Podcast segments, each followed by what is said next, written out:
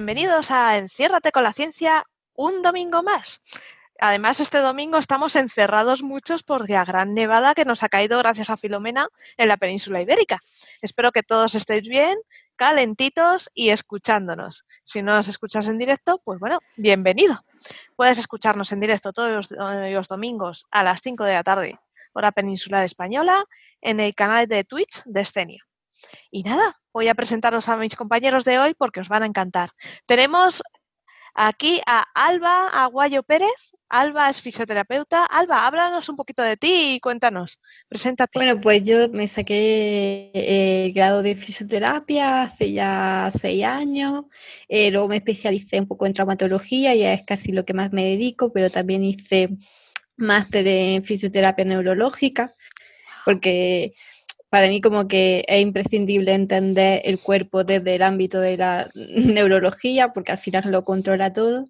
Y me gusta mucho ese campo y es casi más lo que me dedico. Wow, la verdad es que es espectacular. Me encanta. También tenemos por aquí a Patricia. Eh, Hola. Patricia es bióloga. Preséntate, Patricia, cuéntanos, háblanos de ti. Hola, bueno, yo repito otra vez por aquí por el podcast y nada, yo soy bióloga, y me doctoré en biociencias moleculares y nada, participo en varios proyectos de divulgación científica eh, como Ciencia Terapia, que lo recomiendo que lo sigáis porque es eh, hacer ciencia con niños en hospitales de oncología pediátrica. Y luego también participo en Pint of Science junto con Sandra, que hoy no está por aquí, ¿Y qué más? Con la biotech y Apadrina la Ciencia y bueno, lo podéis seguir todo por vía Twitter. Fenomenal, no, la verdad es que son proyectos todos ellos que son una maravilla. Así que os recomiendo seguirlos porque os van a encantar. Tenemos también a Rubén, Rubén Aguayo, nuestro geólogo de cabecera. Hola Rubén, bienvenido, preséntate, cuéntanos. Bueno, nada, soy Rubén, como bien has dicho, soy geólogo y yo hago, más que trabajar de, de científico y tal, hago más divulgación. ¿Vale? Yo hago un poquito de ilustración científica, hago camisetas geológicas, porque de otras no me salen, ¿vale? Yo lo siento, solo, yo solo pienso en piedra. Y también tengo un pequeño canal de divulgación con unos compañeros que se llama La Regulación Filosofal, que hacemos también cosas por Twitter, por Instagram y también tenemos Twitch, por si queréis buscarnos allí, que hacemos nuestro programa semanal, que imagino que saldrá ayer mismo, cuando encontremos un tema del que sea interesante hablar. Y nada, aquí estamos una tarde más, a ver si hay alguna preguntita sobre piedra, esas cositas que, de las que puedo yo responder algo. Sí, muy recomendable a Roca, a Roca Filosofal porque es que es, a mí me tienen, eh, soy adicta. sus eh, transmisiones en Twitch son divertidas, divulgativas y la verdad, a mí me encanta. Hay momentos en los que llevo cuaderno y lápiz para tomar apuntes porque recomiendan sitios muy buenos para conocer eh, la geología de, de nuestra península y merece mucho la pena. Y con nosotros también tenemos a Anabel de Arte, también de biología, pero esta vez de desarrollo y tiene proyectos muy, muy buenos. Anabel, háblanos de ti.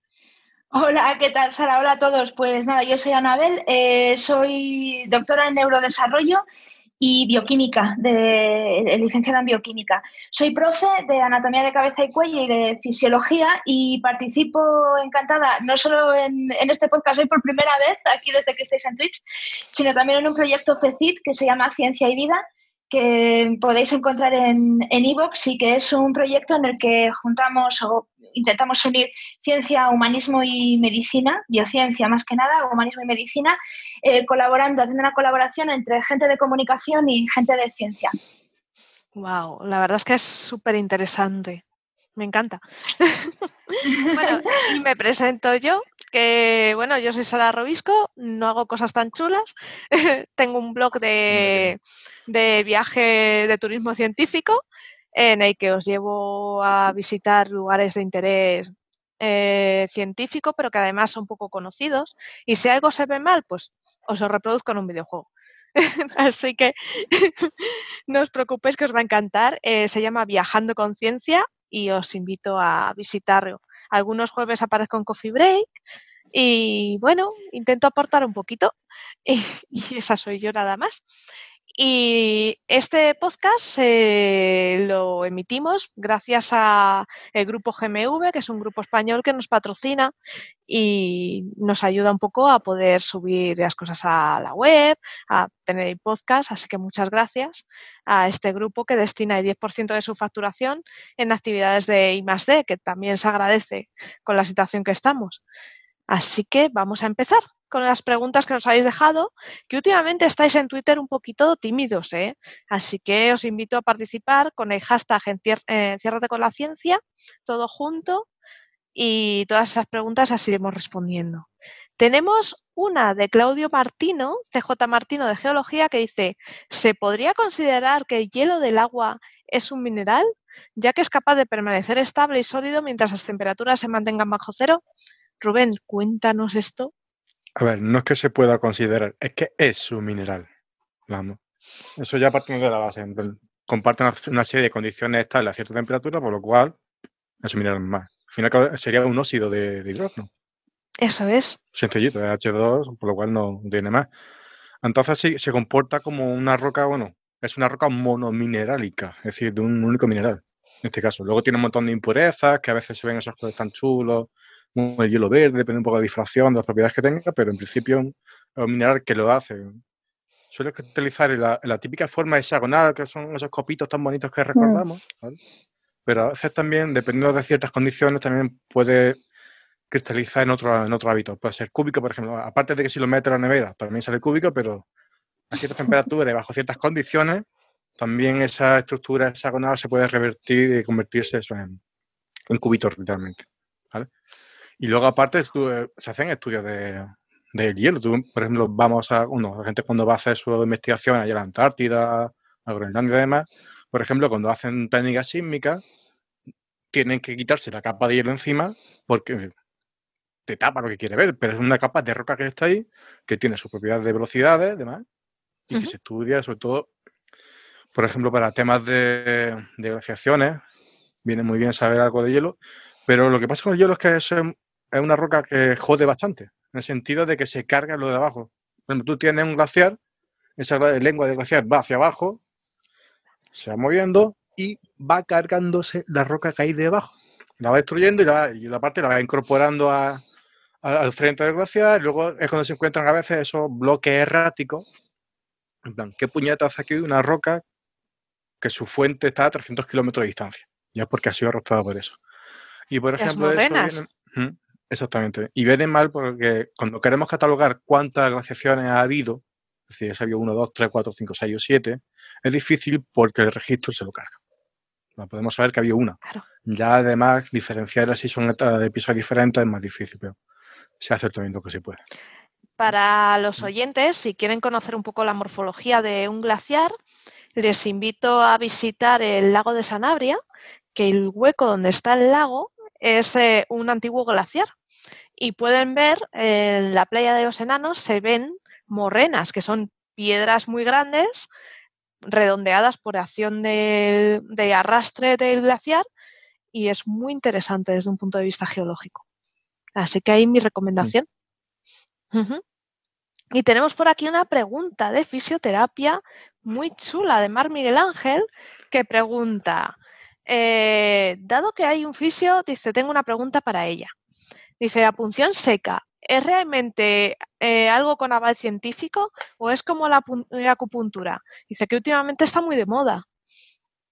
Bueno, mm, voy a pasar a contestar, Sara, si me dejas. Sí, sí, sí, sí, sí. Estamos deseando.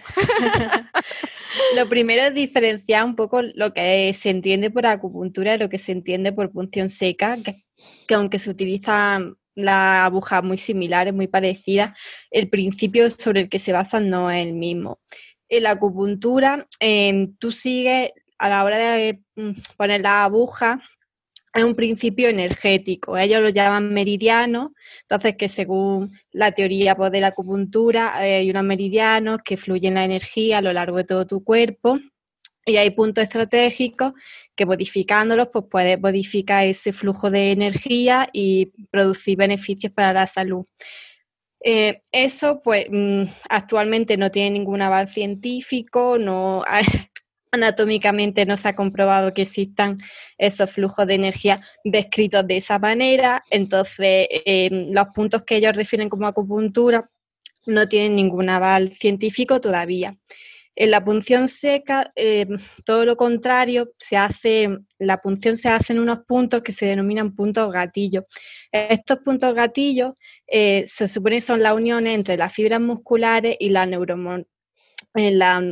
neuronas motoras, ¿vale? Entonces hay una parte de unión que se llama las placas motoras, que ahí donde se produce la sinapsis de, para activar la contracción de las fibras musculares. Con la punción seca se supone que el objetivo es que tú rompas esa placa motora, rompas la sinapsis y así eh, la fibra deja de contraerse porque no tiene esa unión.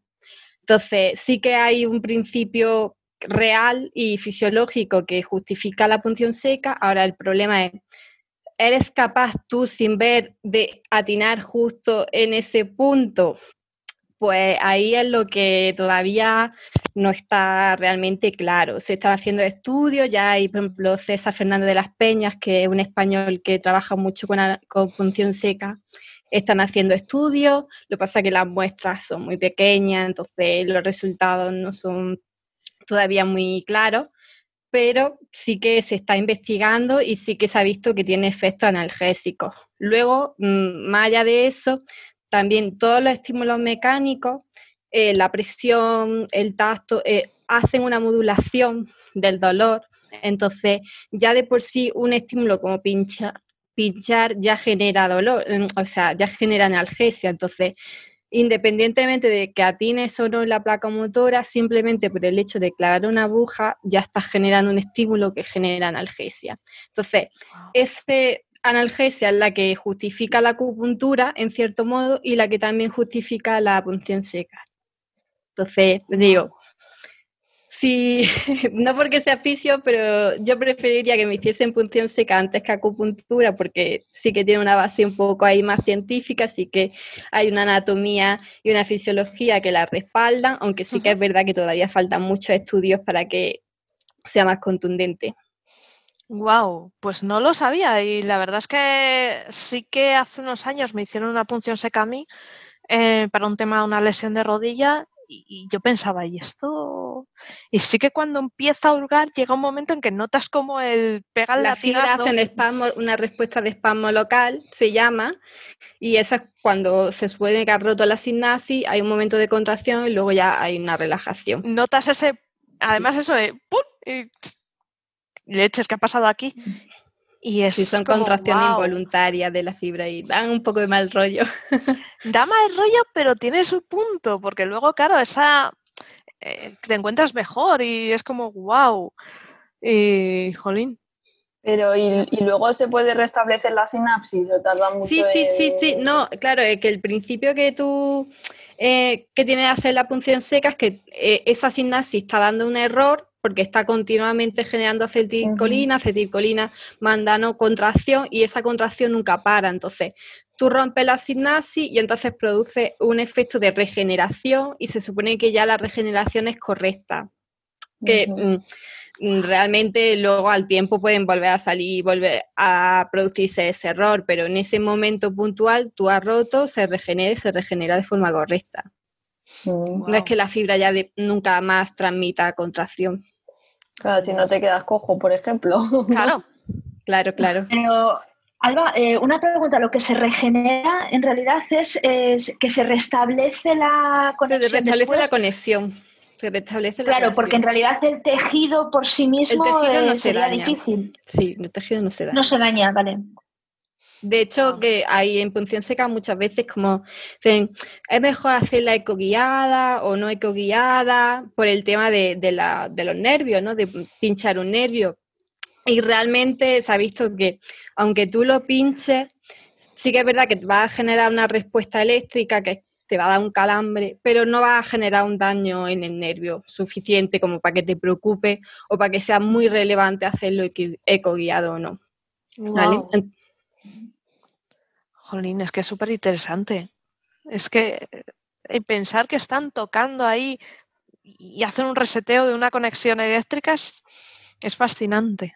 Es muy, muy chulo. Al final está, eh, mm, Anabel, que es bioquímica, ¿no? Pues al final es lo que está alterando una conexión bioquímica, de- está rompiendo un poco y que se vuelva a regenerar sola, vamos, tampoco una alteración. Sí, bueno, eso es que, de- eh, eh, claro, yo en realidad no, es, eh, la- os he de confesar que es la primera vez que escucho esto de la, de la punción seca. Yo lo que sí que os puedo decir es que efectivamente em, los terminales nerviosos, a nivel de la placa motora, pues existe una adaptación eh, de liberación de neurotransmisores dependiendo del- de las circunstancias, ¿no? Eh, por decirlo de alguna manera.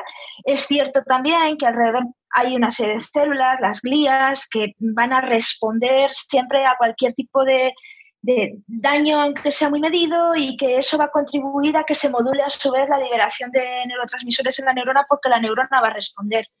Mm. También es algo un poquito complejo, pero bastante alucinante, sí. Pero vamos, yo no sé en realidad en qué consiste eso, es la primera vez que lo escucho. Estoy tan alucinada como, Sí. como la gente que lo está escuchando ahora. Sí, de hecho. Preguntan en el chat si hay algún tipo de lectura o algo que recomendada sobre este tema porque quieren aprender más. Pues mm, ya te digo, en PubMed puedes encontrar muchos artículos sobre punción seca. Si buscáis en inglés dry needling, podéis encontrar bastantes artículos, casi todos muy recientes, del 2015 hacia adelante, es casi donde más hay, porque antiguamente no había casi nada. Pero sí que hay un libro descrito de puntos gatillo, mm, Travel y Simmons, se llama, y que es bastante más antiguo, y ahí ya no hablan concretamente de punción seca, pero sí que describen esos puntos donde hay como más acumulación de placas motoras y que generan dolor referido y que realmente son los puntos donde normalmente se suelen pinchar. Wow. Qué genial. Pues vamos a cambiar por aquí de tercio porque preguntan, hay una pregunta sobre el, el Pangea 2, si realmente existió Rubén. ¿Existió Pangea 2?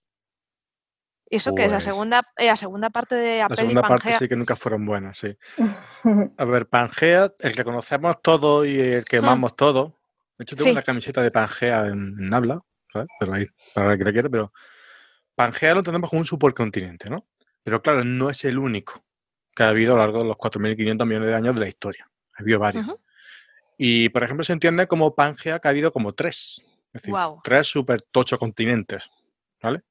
Y la última que conocemos, que es la que empezó el, en el Pérmico aproximadamente, terminó ya casi Triásico, Jurásico, que es un poco lo que estamos viviendo, la, esa dispersión de los continentes de, de esa antigua Pangea. Esa sería la tercera.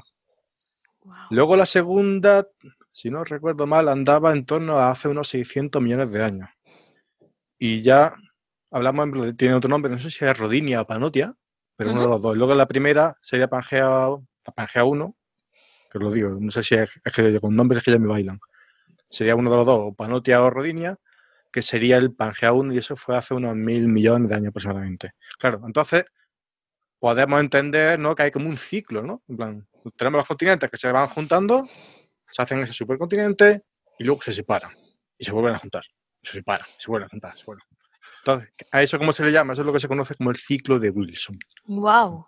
Es decir, tenemos ese ciclo que describe un poquito cómo son los movimientos de las placas tectónicas, cuáles son los procesos en los que se ve donde se empieza a hacer esa separación de continentes. Y, por ejemplo, ahora mismo tenemos diferentes casos de, o estadios de ese ciclo de evolución en diferentes partes del mundo. El Mar Rojo lo conocéis, ¿verdad? Sí. Ahí qué está pasando.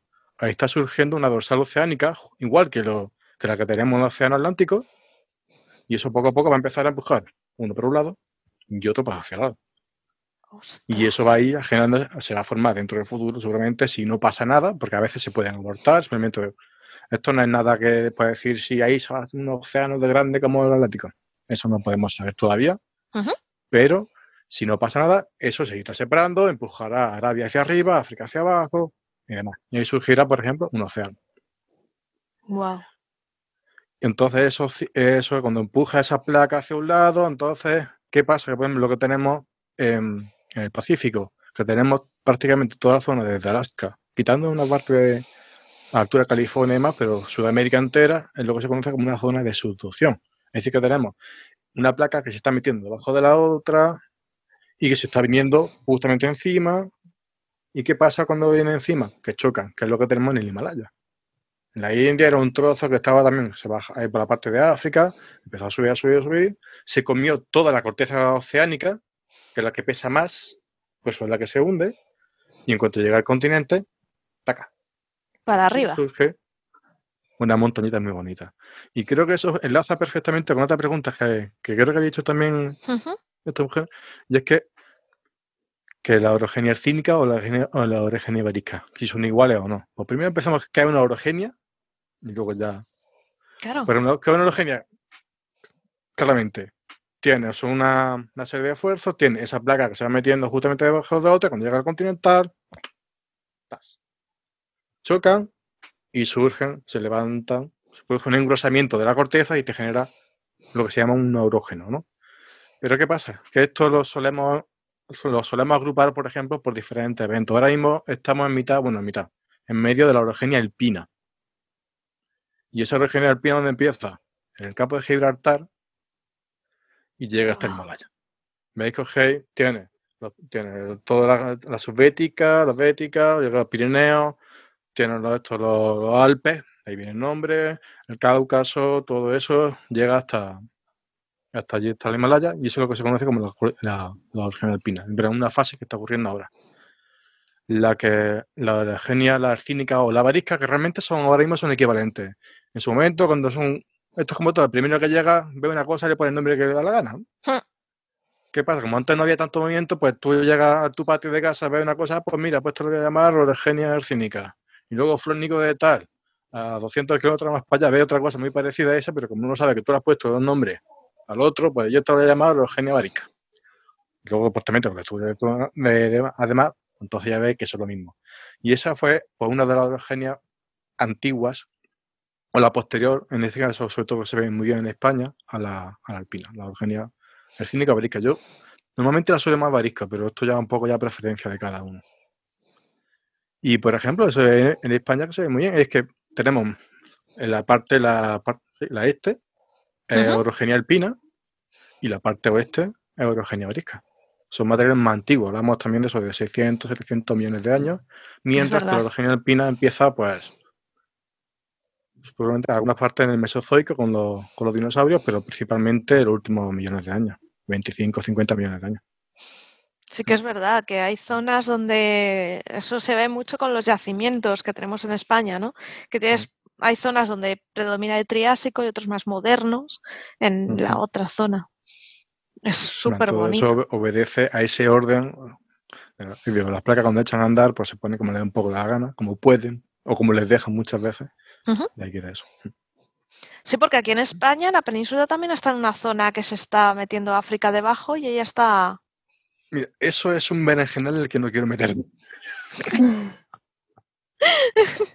En plan, ¿qué está pasando aquí en España? Mira que hay una cosa que, que es sencilla, que podría ser sencilla. De España un trocito que está justamente entre medias de dos placas, ¿no? Se podía ver lo que pasa. Pues no, no está claro del todo lo que ocurre. ¡Ostras! No lo sabía. Sí, hay, digo, eh, yo porque no soy experto en ninguno de los temas, por lo cual no te puedo concretar exactamente cuál es la postura de cada uno.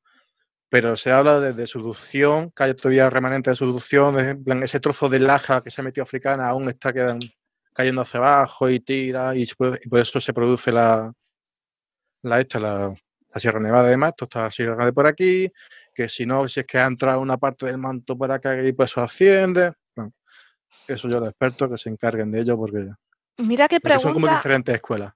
Pues aquí- por eso, al Mm. hilo de esto, hay una pregunta Mm. muy buena de André Magnoy que dice, ¿por qué no hay terremotos en España?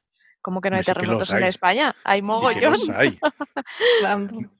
Sí que lo hay. De- hecho, eh, creo que compartió el otro día el IGN, el Instituto de Geografía Nacional, una pequeña animación con todos los terremotos que había habido durante a lo de 2020. Y no echa la cuenta, pero 10.000 mm, mil, miles de terremotos seguramente ha habido. Eso sí, hay que entender que no son terremotos como los que podemos encontrar en Japón, Chile, en estas zonas de solución, que es donde se producen los terremotos más grandes de la historia. Eso tenemos es. lo que tenemos ya bastante, ¿vale? Aquí, por ejemplo, en la zona El de... de Lorca, ¿no? Por ejemplo. Ese fue de cuatro y pico, de cinco y pico. El problema con los terremotos en España no es que sean tan grandes, a menos de magnitud, sino muchas veces tiene que ver con la profundidad a la que ocurre y con la intensidad, es decir, cómo los percibimos. Si tú tienes un terremoto muy pequeño, por ejemplo, como el que pasó en Granada en diciembre, de tres y pico, tres y medio fue, todo el mundo se asustó un montón. Pues, ¿por qué se asustó toda la gente? Porque fue muy superficial. Con lo cual, si lo tienes prácticamente debajo del culo, pues te meneas más. Es lógico. Pero es que, por ejemplo, aquí en Granada también ha habido, en 2010, un terremoto de seis y medio, de seis y pico, y nadie se enteró. Nadie. Únicamente lo registraron los, los sismógrafos de, de- ah, que, están, que están repartidos por, a- por toda la zona de Andalucía. ¿Por qué? Porque ese terremoto tuvo lugar 600 kilómetros de profundidad. Claro. ¿Y ¿Quién, se- quién se va a enterar? Si ese mismo terremoto ocurre en superficie, pues Granada, eh, espero que no, espero que, la- que las construcciones estén bien hechas, pero si no, Granada se que echar un solar. Y esos son los terremotos que- más grandes que se esperan en, en- en España, terremotos de 6, 6 y pico, porque las fallas que tenemos aquí no son lo suficientemente grandes para poder provocar terremotos tochos. Oye, Rubén, ¿te puedo preguntar una cosa? Eh, per- Perdona, eh, al, al hilo de esto que decías, de, de los terremotos, el gran terremoto de Lisboa, este del siglo XVIII, de ¿fue por culpa de la 1884. falla esta, ese? No, creo que fue de 1700 o, o el de 1755, No, ya de- no sé perdón, cuál. sí, sí, sí, 1700 y pico. De, mil- eh, Es- de 1884 fue otro tocho que, Fue que otro. tuvo lugar en Granada. Mm. Eso es, sí, sí, pero eh, eh, te digo este, este que fue enorme, el de Lisboa, que parece que se sintió hasta en Salamanca.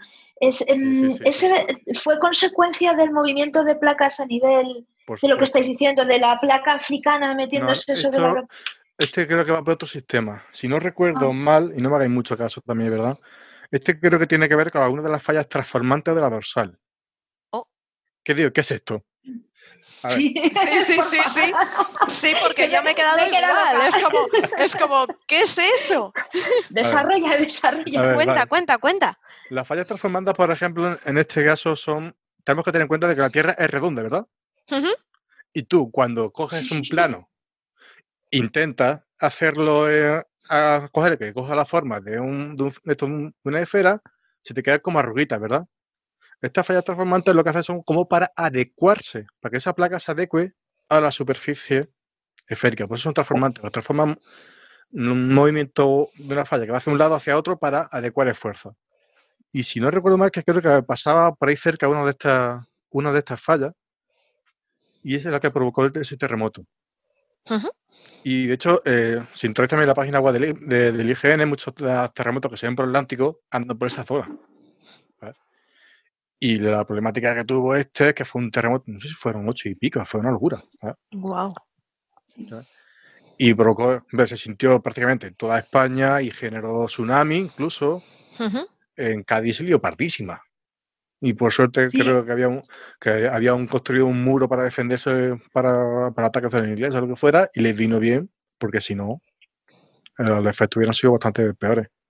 Incluso Joder. se notó el tsunami en, en- en Sevilla, en vez de que Guadalquivir subió de nivel por toda la entrada de agua. Que yo pensaba de que hay una, de que es una zona que es totalmente plana, en cuanto tú le metes un poquito de agua que sube, aquello tira plata hasta, hasta donde llegue.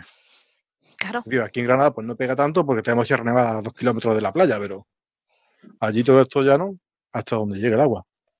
Yo pienso, incluso eh, salió- hicieron un documental de aquí de la Junta de Andalucía que se llama La Gran Ola, que trataba un posible tsunami y que puede que vuelva, bueno, pasará, pasará, seguramente pasará. ¿Cuándo? Ese es el problema.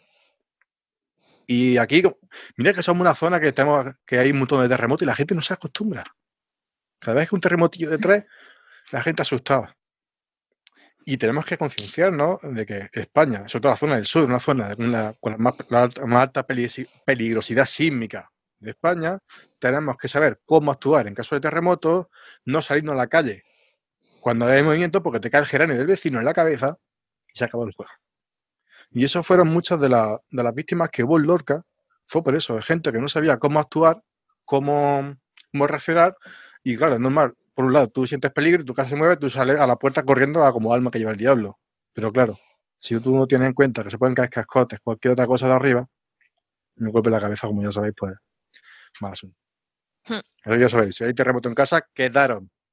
Me buscáis alguna cama, algo, una mesa, lo que sea, algo, donde podéis meteros debajo de ella, os tapáis la cabeza, os cubrís con ella, y hasta que no termine el temblor, no salgáis. Y uy, creo que es obvio decir que nada ascensor y como igual que en caso de incendio. ¿vale? Wow, Oye, pues- Rubén, entonces esto, esto que estás contando, lo mismo que esto de la separación de la zona del Mar Rojo, ¿Mm? em, no es probable que pase, por ejemplo, la segunda semana de 2021, porque yo ya estoy cambiando la, el, el trial de... O sea, después de que toda la taberna de Star Wars haya entrado en el Capitolio y la nevada que hemos tenido, me puede, me puede garantizar que, por ejemplo, el Mar Rojo no va a convertirse en un océano la próxima semana, ¿verdad? Esto tarda. Tal y como está el año, yo años. no puedo prometer nada. pero ya yo solo que- nos falta que Yellowstone pegue un pepinazo Sí, y ya eso es, lo está. que, eso es lo que voy a decir ahora. No, por favor. El Mar Rojo seguirá estando porque son procesos que son muy lentos. Hablamos de varios millones de años. ¿Vale? Pero algo que sí puede ser más casual, más puntual, como puede ser Yellowstone, eso sí puede pasar. Pero claro, de momento no hay pistas o nada que, que indique No, que es- eso vaya. Pero que por poder puede pasar. Que las probabilidades son mínimas también. Yellowstone o el que hay cerca de Italia también, que hay otra zona muy bonita. Sí, sí, un arco volcánico. Todo, sí, todo- sí, todo- toda esa zona- gracioso. Esa es Mm. preciosa, esa puede pegar un viaje muy simpático. Mm. Sí, sí, sí. O que se despierten los volcanes que están dormiditos en Castilla-La Mancha. A ver si lo vemos difícil. Son más antiguos. Ojo que... Sí, pero por eso es que lo que pasa es como se van moviendo los, Hmm, las placas, al fin y al cabo, muchos de estos volcanes son porque cogen una pluma Ah, sí. del manto que sube hacia arriba y es como si fuera un lápiz pintando el papel. Tú vas moviendo el papel, pero el lápiz lo dejas fijo, por lo cual te va dejando una ristra de volcanes que se ve estupendamente en Hawái, Sí, es verdad. ejemplo. Se ve como una, como una, cadenita de islitas. Si, si no, cuando podáis echarle un vistazo al mapa, al mapa que se vea la, la orografía, y veréis como hay un, camino de Y además se ve cómo la placa cambia de dirección, porque empieza en diagonal, que va bajando hacia abajo y de pronto se pone recto. Y eso se ve ahí muy bien. Mira, dicen por aquí que a Vesubio ya le toca. No, hay, un montón de volcanes a los que ya le va no. tocando, ¿sabes? O sea, Geológicamente hay un montón de cosas a los que le va tocando hacer cosas. O sea, toca glaciación, toca volcán no sé qué, toca terremoto tocho allí en, en la parte de California, toca terremoto en no sé dónde. Pero que estamos en acumulando- 2021, Sí, sí, cuidado. ¿vale? Se están acumulando, por ejemplo, esfuerzos también más grandes o bastante grandes en la zona de Chile, donde también se espera otro terremoto de un y pico. O sea, que están- geológicamente están activas, pero claro, es que no podemos saber cuándo ocurre eso. Efectivamente. Que puede ser no mañana, pasado, dentro de Mm. 100.000 años. ¿vale? Efectivamente. Oye, Mm. oye, pero ayer hubo un terremoto en Valencia también de 3,4, ¿no? Sí, por Mm. la zona, sí, creo recordar. Incluso el otro día hubo un terremoto pequeñito en mi pueblo, ahí en Alcalá. Nadie Sí. se enteró. Fue de un y pico. Es decir, que es que son zonas las que son de ahí, una- sobre todo por la parte ahí de, de Cataluña, entre Valencia, hay también otro complejo de fallas por ahí, que también tiene su movimientillo.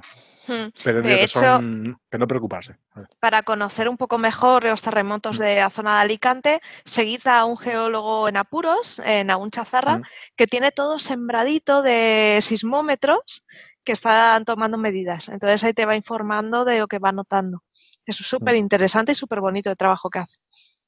Y si sois de la zona y veis por el campo un aparatito, no lo toquéis ni lo dañéis, dejadlo, porque está midiendo para Mm. informaros bien. Es que Así ya que- no solo que sean sismómetros, que hay un montón de aparatos que están recogiendo datos, GPS, temas de gases, mm, sismómetros, cualquier tipo de cosas que están ahí en el campo y son para eso, para ayudar a los científicos a hacer una toma de datos Eso para es. hacer luego su, su estudio. Mira, preguntan que si los mares que separan Europa de África se corresponden con este rift del Mar Rojo. Pero repite la pregunta que se me ha ido. Pero bueno, pero bueno. Dice, ¿los mares que separan Europa de África son producto de ese evento que separa el Mar Rojo? Eh, no, eso va aparte. El mar Mediterráneo era como un reducto, eh, una parte que, que queda de un antiguo mar, el mar de Tetis. Sí, Pues sí, porque aquello todo, todo antes era agua. Hasta bien todo el Mar Negro, por ahí, todas las zonas bajas de Italia, Grecia demás, todo aquello era agua. Incluso se extendía, cruzaba de por mitad de Arabia, se podía juntar incluso con, la- con lo que hoy conocemos como el Índico, lo cual era uno de los océanos grandes de la época. Entonces lo que está quedando un poquito ese reducto, que poco a poco seguramente se va cerrando si las, si las placas no cambian de, de movimiento. Ahora mismo si tenemos esa que África se está viendo hacia nosotros, pero es que puede cambiar. So- los más antiguos dicen a sus nietos, esto, hijo mío, todo antes era agua, en lugar de todo antes era campo. Literalmente. Literalmente, sí. En la zona norte de Guadalajara hay muchas zonas ricas en fósiles marinos y es por eso, por los restos de Aymar de Tetis. Así que sí. Y un apunte con eso, creo que lo he hecho ya más de una vez. Hmm. Pero muchas veces cuando encontramos fósiles en lo alto de la montaña, que son claramente marinos, como monites, conchas, balenites, cualquier tipo de cosa, siempre nos solemos imaginar que es que el agua llegaba por allí arriba. Y no es así. No, que eso estaba suelo que abajo. tú estás pisando estaba como 200, 300 metros de profundidad. Entonces, ¿por qué está ahí? Porque la tectónica ha subido las cosas hacia arriba. Y en algunos casos hablamos de mil o tres mil metros de donde estaban antes. ¿vale? Hmm. Eso que, que parece un poco de perogrullo, pero siempre volvemos al campo. Mira, es que antes el agua llegaba por aquí. Pues No, qué sé, pues ya- es que no hay, no hay tanta agua en el mundo para, para, para que suba de esa forma. es verdad. La verdad es que sí. En fin, vamos a cambiar de tercio. Yo ya hablé aquí mucho ya. ¿eh? Dice Pablo M. Coronado en Twitter, pregunta. Mi pregunta es la siguiente. Supongamos que podamos rebobinar el tiempo hacia atrás hasta los primeros inicios de la vida, hace 3.800 millones de años. ¿Se, ¿Se repetiría otra vez de la misma manera la evolución o sería distinta? Eso es una buena pregunta. Sí. Sí. Yo creo que aquí podemos opinar todos, porque Hmm, no se sabe. No se sabe. Todo depende de las cianobacterias, ¿no? que fueron las primeras que eh, dieron oxígeno a la Tierra. Si esas cianobacterias no hubieran estado, por- probablemente estaríamos como en Marte y no habría vida. Mm. Entonces, yo creo que depende. Depende. Ese gran primer cambio climático que hubo, vamos, eh, catástrofe que hubo, Sí, la, la gran crisis de oxígeno. Hmm. De hecho, está en mi calendario ese tan chulo que hice de... Sí, el geocalendario.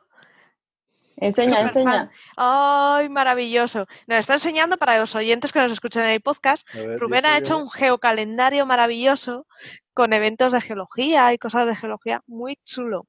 Si le seguís eh, en Twitter, es arroba rsspitfire, eh, podéis convencerle para haceros con un calendario. Oh, es maravilloso. Lo estamos viendo y es genial. Y el último, ¿eh? la crisis del oxígeno. Efectivamente, la crisis de oxígeno cuando las cianobacterias la liaron gordísima. Vale, Y eso pasa por junio. Para que hagáis idea, si cogemos esos 4.500 millones de años, los los repartimos en 12 meses, eso pasa más o menos a, medio, a mitad de año. Así que veis todo lo que ha pasado antes. Y yo lo que quería decir de esta pregunta es que yo no creo que sea una cuestión biológica o no, porque puede pasar diferentes eventos, en plan, si cae, si el océano cae y parte de la Tierra y se forma la luna, tal, sino más una cuestión física. o- ¿no? Plan, si tú retro- retrocedes en el tiempo, se van a volver a repetir todos los eventos en el mismo orden. Mm, Porque al fin y al cabo es retroceder, como si coges una cinta de vídeo, si la vuelve hacia atrás, en principio no debería pasar nada para que no vuelva a reproducirse lo mismo. Si las condiciones son las mismas, ¿Sabes? yo sospecho que Claro. sí. Exactamente, digo, una cosa es sí, volver hacia atrás en nuestra historia, en nuestra cinta, o reiniciar todo al principio, obviando todo lo que ha pasado, Eso es. pienso yo, ¿no? Porque Mm. entonces sí, si volvemos, quitamos todo. Si cogemos la Tierra de nuevo, la ponemos como estaba hace 4.500 años, con las mismas condiciones. Pues si no hay, ocurren los mismos eventos, pues no ocurrirán las mismas cosas. Pero si en principio ocurre lo que tiene que pasar, sí debería, ¿no? Claro. Claro. Mm. Claro, es como si no hubiera caído el meteorito y los dinosaurios no se hubieran extinguido. Si lo que hay meteorito, los Pero dinosaurios fijaros- entre comillas. Claro, pero fijaros que podemos ir incluso un poco más atrás, porque en realidad, eh, bueno, una de, una de las moléculas fundamentales para que haya vida en la Tierra y, y que haya una evolución de esa vida a la vida compleja que conocemos es que hay aminoácidos. Y eso Mm, es, como dice Rubén, una cuestión que tiene mucho que ver con la física. De hecho, me estaba leyendo un libro hace poco que se llama, eh, lo estoy leyendo en inglés, perdón, se llama Right Hand, Left Hand, que es de un médico, divulgador inglés, no, se llama como mano derecha, mano izquierda, y habla de, de la, de, la orientación, en uno de los capítulos, de la orientación de las moléculas hacia derecha o hacia la izquierda. Vosotros sabéis que, por ejemplo, el ADN tiene una orientación particular, la doble hélice se orienta de determinada manera. Moléculas tan simples como lípidos, etcétera, tienen cierta manera de, unirse y los propios aminoácidos forman un enlace peptídico de determinada manera. ¿Qué hubiera pasado si por las, el, ambiente físico en el que se desarrollaran esas primeras moléculas se hubiera cambiado de tal modo que no se hubieran organizado de la misma manera que me pilláis, porque no soy química, eh, hubiéramos evolucionado de la misma manera, las estructuras hubieran sido iguales, es una cosa bastante alucinante.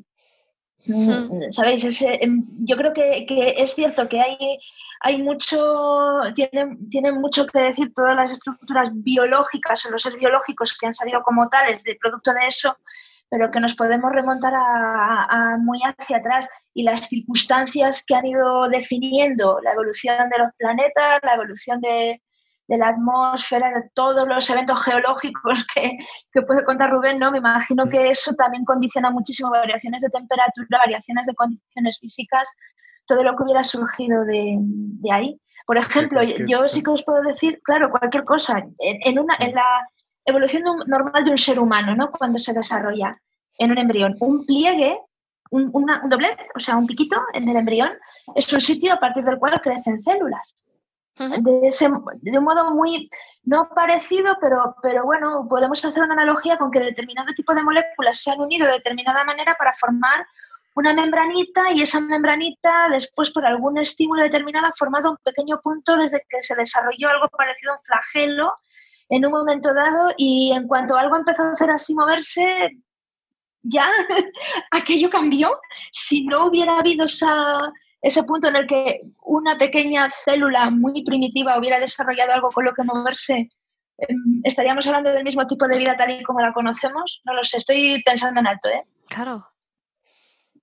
Bueno, y también esto lo puede llevar un poco a la filosofía, ¿no? Pues siempre mm. en la lógica se ha dicho que, que, que tú unas, ¿no? Dos causas nunca te van a dar siempre el mismo efecto. Entonces, tú a lo mejor puedes poner las mismas condiciones con los mismos entornos y no te tiene que dar sí o sí la misma, mm, el mismo resultado, ¿no? Y eso en la vida yo creo que lo vemos a diario, que a veces hacemos lo mismo y no siempre sale el resultado igual. Entonces, creo que hay un poco la predisposición o el azar también juega a favor, ¿no? En la hora de la evolución.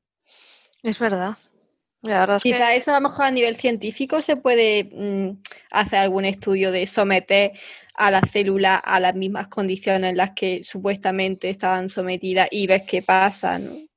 Hmm. Los hay, ¿eh? Ah. Los hay. hay. muchos estudios en los que se hace eso y hay muchos estudios en los que se recrean eh, las atmósferas, por ejemplo, de, otros planetas y se someten a ellas determinados organismos para ver qué sucede. Moléculas, o sea, no solo moléculas y, y mide su comportamiento, sino también células en sí mismas y ves cómo se, cómo se comportan. Y eso tiene, es, es que es una ciencia totalmente aparte. Yo desafortunadamente poco os puedo hablar, pero os, recomiendo mucho este libro, el que os digo, si lo podéis encontrar en inglés, una lectura fácil, ¿eh? no, es, no es muy difícil, pero dedican un artículo, o sea, perdón, un capítulo entero hablar precisamente de eso, de, la, de la orientación levógita o destrógina de determinadas moléculas.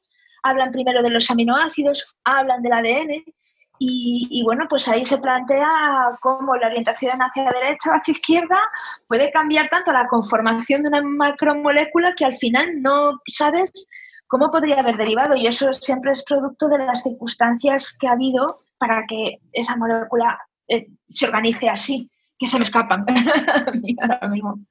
Wow. No, la verdad es que era una pregunta súper interesante con bastante miga, ¿eh? Porque parece una... Sí, sí, sí, parece una pregunta así un poco facilita, pero no, no, no tiene nada que ver. Mm.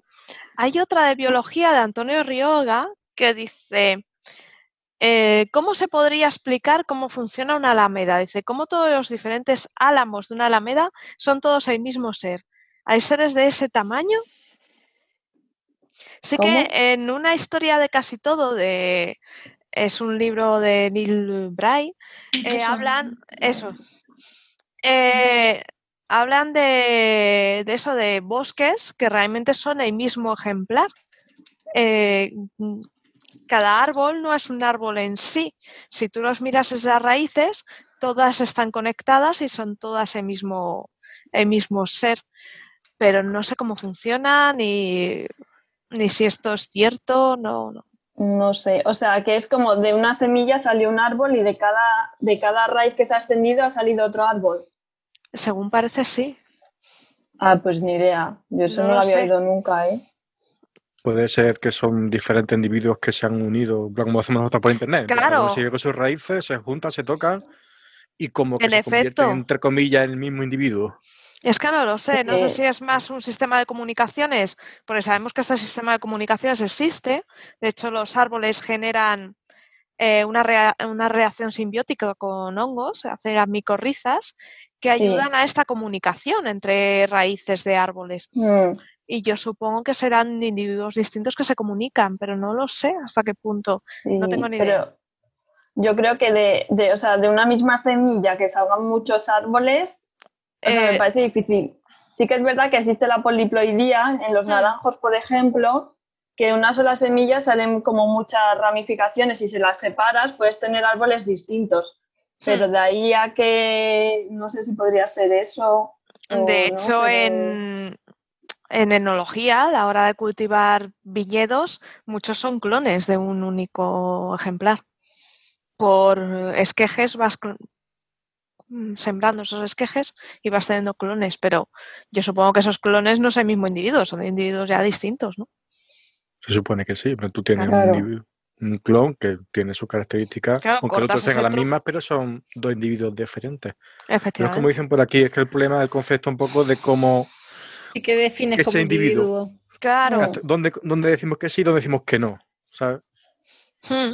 Es que os iba a comentar que hay una teoría, yo, yo esto lo he leído en algún sitio, pero tampoco recuerdo ni de quién es, ni, ni quién, la, ni, ni quién la postuló al principio, que, que hablan precisamente de eso, de que toda, todo un bosque se puede comportar como un único individuo porque todo el bosque está conectado. Es además una cuestión que tiene que ver un poco con, roza ahí un poco con la filosofía. No sé muy bien quién la planteó y no sé si la persona que lo estaba preguntando lo pregunta yendo por ahí. Pero es cierto sé. que, como dice Sara, hab- habría una comunicación a, a nivel de, primero a nivel de los, de los rizomas, a nivel de raíces, pero también a nivel de las propias feromonas vegetales, ¿no? De- Claro. o sea que es cierto que, que eso, eso, o sea, hay una comunicación porque, pero no es que se- a- eh, funcione como un único individuo, no sé si eso tiene más que ver con el funcionamiento como colectividad eh, de un- varios seres vivos formando parte del mismo ecosistema, no lo sé, pero sí que hay, ya, ya os digo, si alguien que está escuchando sabe de lo que estoy hablando, hay, hay algo, alguien A mí me suena teoría, que lo las teorías ahora. puede ser, Anabel. Las Puede ser, es que yo no lo recuerdo ahora mismo, es que o sea, sé que lo he leído, además no hace mucho, pero no, no recuerdo exactamente ni Yo quién sobre, fue ni sobre el tema de la comunicación entre plantas y cómo actúan, como cuando hay un incendio, una de ellas, eh, de las Mm. que están más cerca, comunican hacia las demás. Eso sí se lo he oído comentar a Rosa Porcel, en Twitter es Bioamara, que es botánica, investigadora también del tema, y sí que habla sobre la comunicación entre plantas y tuvo una charla en Naucas Valladolid muy interesante hace unos años. Yo supongo que ella es quien mejor le podemos, eh, se le puede consultar este tipo de, de cosas. Así que os animo a seguirla y ver un poco más sobre el tema de la comunicación entre plantitas. Mira, comentan aquí que liberan feromonas las plantas para comunicarse. Sí. Sí. A- Además de eso, mira, nos pasa un enlace de muy interesante en el cual hablan de un bosque que está formado por un solo árbol. Eh, claro, esto no sé hasta cuán- qué punto es cierto. Nos lo pasa Pandora, que dice que ese, eh, ese bosque es un bosque que se ha formado desde una única raíz, pero es que no tengo ni idea de hasta qué punto esto es cierto. Yo no soy, no somos botánicos, No, claro.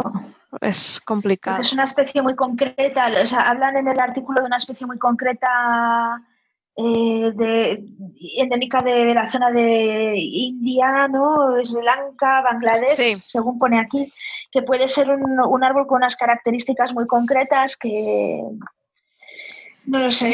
Sí, es un Sí, tipo de higuera de endémica de. Bangladesh. Sí, pone ¿cómo se que es que forma un pseudotronco que devora el árbol. Entonces, como que se va por ramas a- que decía que son como raíces aéreas que forman un, un sub- pseudotronco, pone aquí que acaba por devorar a otro árbol huésped, y entonces se forma como un árbol gigante. Ah, ostras, entonces estamos hablando de un superparásito. Chan, chan, chan, chan, chan, chan. 2021 promete. Totalmente 2021. De hecho, estoy viendo ahora en. eh, estaba, estaba googleando a la vez y estaba viendo fotos de la higuera en concreto. Y las fotos que veo son las de las típicas, por ejemplo, los, los templos estos típicos indonesios, no es el mismo sitio, pero bueno, donde se ven los, las raíces hacerse con, el, con, con los ladrillos y que parece que al final está metido el templo dentro de una selva, pues Sí, ese tipo de planta, es algo así. ahí, qué tremenda. La verdad es que sí, sí, eso es más filosofía que, que otra cosa, ¿eh? El cómo se comportan estas, estos seres. Ya os digo que es un poco raro. Y ahora una pregunta para todos que nos dejó Miguel, arroba remichael en Twitter, que dice, a ver, para vosotros, ¿cuál es la ciencia más difícil de estudiar? ¿Y cuál es la que os ha resultado más fácil? Yo creo que depende Eh, de cada uno, ¿no? sí. Esto Mm. es algo tan personal, tan...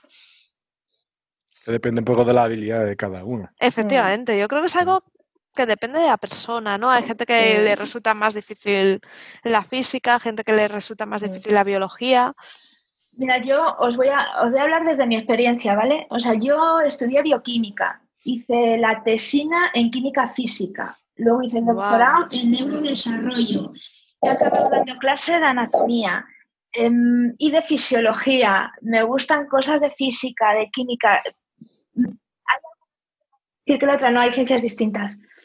O sea, es diferente y lo fácil, que te resulte estudiarlas es el interés que tengas. Sí.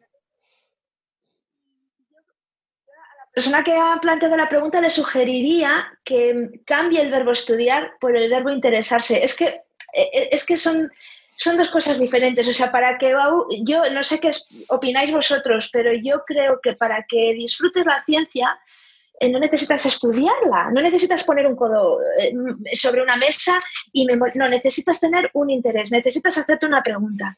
Y da lo mismo lo que hayas estudiado antes o lo que hayas visto antes o de dónde vengas, si eres de letras puras, mixtas o mezcladas, o si eres de ciencias puras, mixtas o mezcladas. Si te interesa algo, mm, vas a, vas a leer y aunque estés leyendo algo totalmente críptico, que vas a conectar con ello porque te interesa. Eso de ya también mm, que un texto no lo entienda o use palabras o terminología Sí. que, no, que no lo coge, pero si tiene interés, va a abrirte la ventanita de Google o va a buscar un diccionario y va a a ver esto qué es. Te Eso va a es. enterar. Y va a decir, ah, mira, yo ahora puedo seguir con lo que estaba leyendo. Eso es que depende un poco del interés que le pongan las cosas. Eso Y es. que Y si, mm, y te interesa además, vas a buscar tiene más. que haber. sí. Y algo de habilidad, porque hay cosas en lo que te pueden dar mejor. Pero te puede interesar un montón la matemática. Pero si no Mm. sabes hacer o va justito eso, pues. O sea, tiene Claro. un poco que compensar.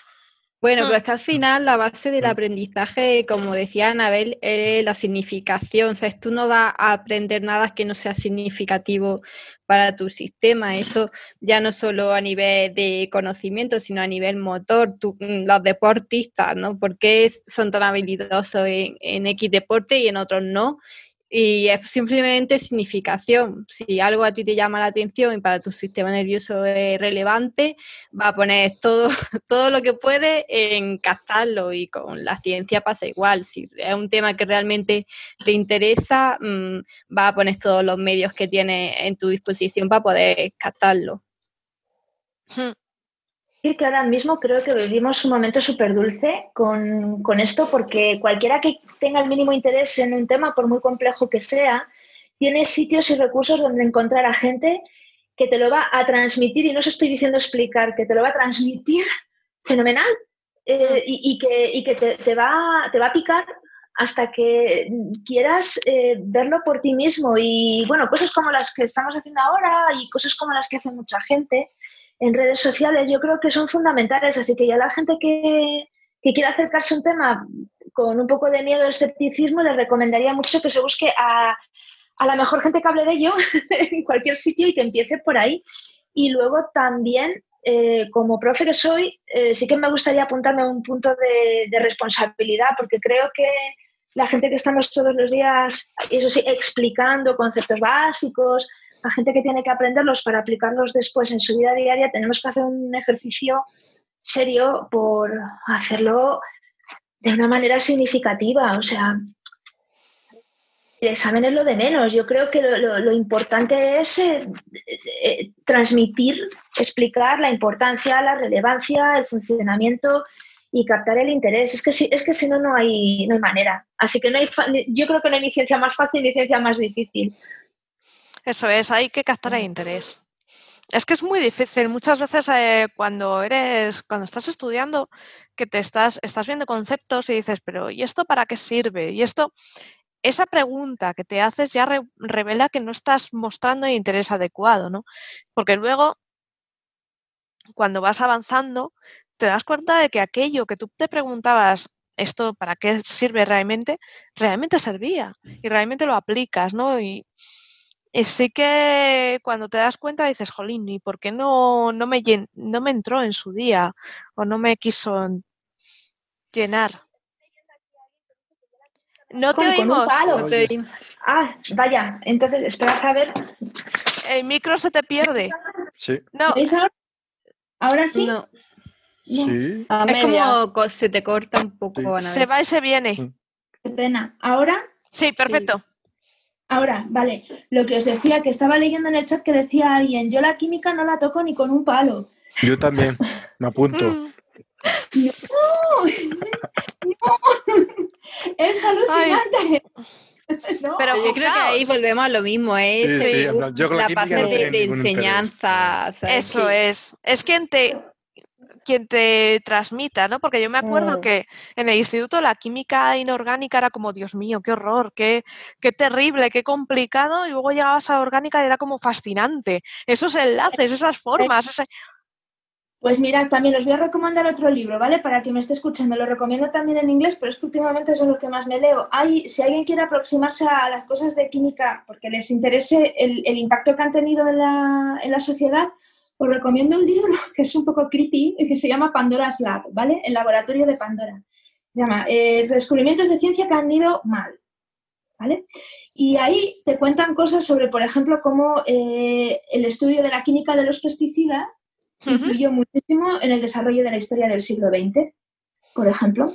Eh, desde los agentes nerviosos que envenenan a los espías hasta la regulación de los cultivos, eso eh, sucede porque ha habido muchos químicos que durante el siglo XX han estado trabajando en química y desarrollando eso. Eh, y además, la vida de casi todos ellos tiene que ver con la Primera o la Segunda Guerra Mundial. Y ahí ya nos metemos con unas historias de espías, de idas y venidas, de información sobre qué se hacía en cada laboratorio que creo que a la gente le va a volar mucho. Y a partir de ahí luego, si queréis hablar de los órganos fosforados o os interesa, pues vale, pero sí que os lo recomendaría. Si puedo encontrar el link al, al, libro, lo paso por aquí por el chat, ¿vale? Sí, sí, porque sería muy interesante para, para ponerlo luego en el podcast y la gente lee el podcast que lo, que lo vean en, la web, porque viene, viene fenomenal. La verdad es que hay libros que, que entusiasman mucho y que, jolín, que aunque sean un poquito creepy, y luego dices, ostras, pero es que tiene su punto, ¿no? Eh, porque nos gusta la historia. Alguien mm. leí antes por ahí, por el, por el chat, de que el tema de divulgación no es tanto enseñar, sino más contar. Y es una cosa, a nosotros nos encanta que nos, que nos cuenten historias. Eso es. Ya aprender, ya bueno, si no, ya tenemos que hacer un esfuerzo más de, de, coger esos conceptos que nos cuentan, asimilarlos, relacionarlos junto a los demás. Pero sentarse en una silla que te encuentra una historia, pues no tienes que estar haciendo. Tú, y si esa historia, por lo que sea, te llama atención, te parece graciosa, un drama, lo que sea, cualquier cosa, ahí pienso que es más fácil que se te quede, digamos, esa información que se ve que va un poco por debajo de la, de la puerta, ¿no? Eso es. Y, ese tipo de libros, como cuentan a es que viene estupendo. Te cuentan la historia de la Segunda o la Primera, la primera Guerra Mundial y si te cuela su parte es la patita de la ciencia por debajo, pues mira, eso que te lleva. No, no, la verdad es que eso es lo bonito. Y el que un maestro, un profesor de escuela sea un buen narrador de historias ayuda muchísimo. Yo me acuerdo en, no sé si fue en segundo debut, tuve una profesora de historia que es que te contaba la historia como si ella lo hubiera vivido ahí, ¿no? Y en plan como con cotilleos, con cositas. Entonces, con esos... Eso es lo que nos gusta. Claro, esas anécdotas que te colaba, esas cosas, hacía que se te quedase todo y que fuera mucho más fácil recordar la historia, ¿no? Y era súper bonita la clase de historia con ella por eso, porque realmente te estaba contando historias. Y era, era una narradora estupenda. A mí me gustaba por eso. La verdad es que es chulísimo. Que alguien te sepa transmitir y por eso en divulgación hay gente que transmite muy, muy bien y se agradece. La verdad es que sí. Sigo buscando, ¿no tenéis más preguntillas? De fisio, estoy preguntando aquí por el chat. Yo antes he visto en el chat que comentaban, ¿no? De el tema a raíz de la punción seca, ¿no? De que eh, algunos habían ido y su fisio se lo habían hecho y que a veces funcionaba y que a veces no funcionaba y tal.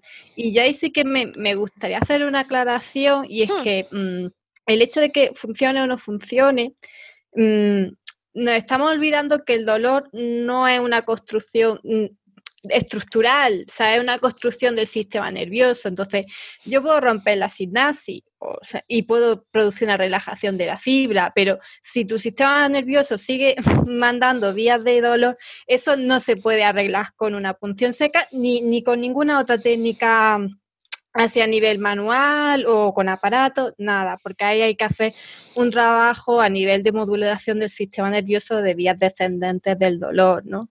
Entonces, Mm, la mayoría, la mayoría de veces es, ahí está el problema. Y el dolor crónico, por ejemplo, mm, está basado en eso y ahora toda la investigación en fisioterapia que se está haciendo va muy orientado a cómo trabajar el dolor crónico, porque estamos luchando con un ente que no es, que no es estructural, ¿vale? Que depende mucho de, la visión del paciente, de cómo él lo vive, de toda esa información que ha ido recibiendo a lo largo de su vida sobre la entidad del dolor y de la enfermedad, cómo afronta la enfermedad y eso mm, es un trabajo, ya digo, que mecánicamente no se puede arreglar con un pinchazo, pero de nada, ni, ni una infiltración, ¿no?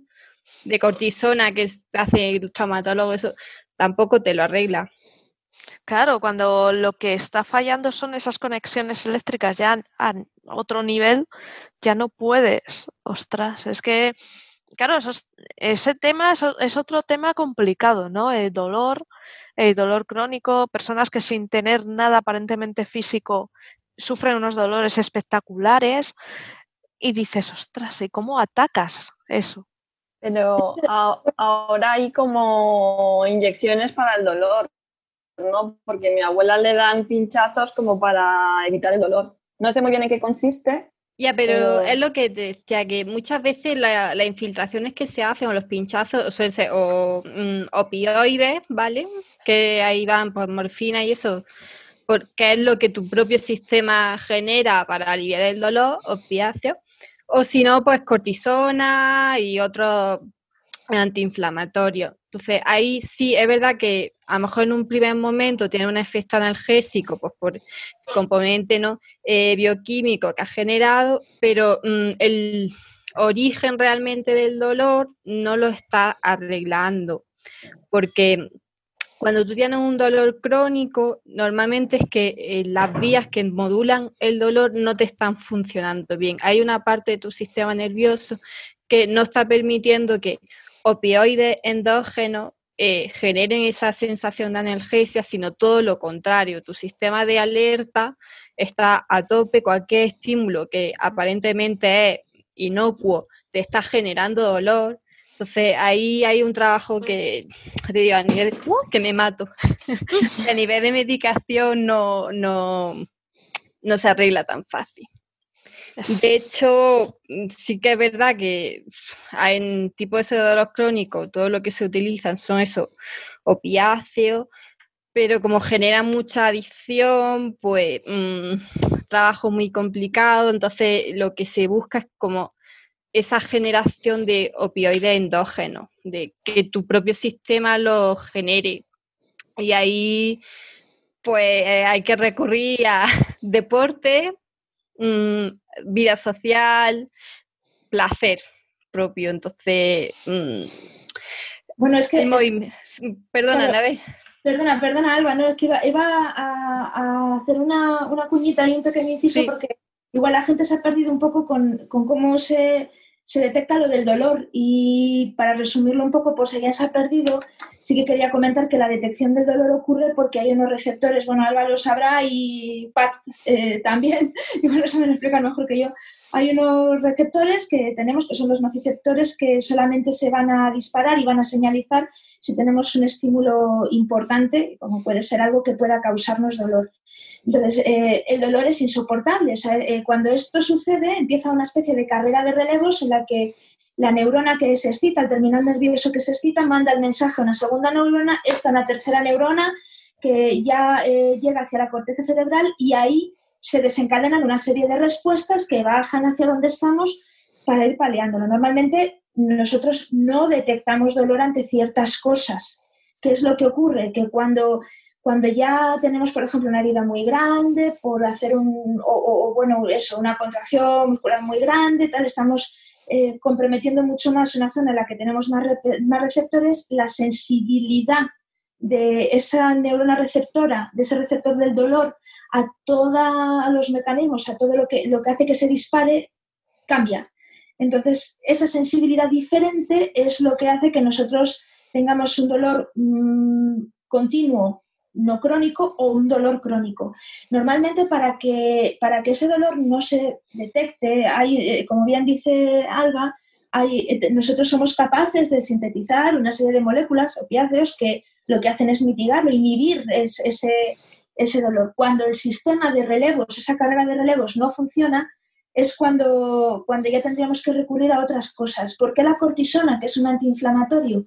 porque en el proceso de desencadenación de, este sistema de dolor también actúa microglía, que está alrededor de la zona donde está el tejido dañado, y eso pues produce una serie de moléculas inflamatorias. Por eso cuando nosotros nos hacemos un, sea, nos rozamos con un folio, por ejemplo, la mano, se nos infla la zona donde hemos rayado con ese folio, que además es bastante molesto, y aquello se empieza a poner rojo.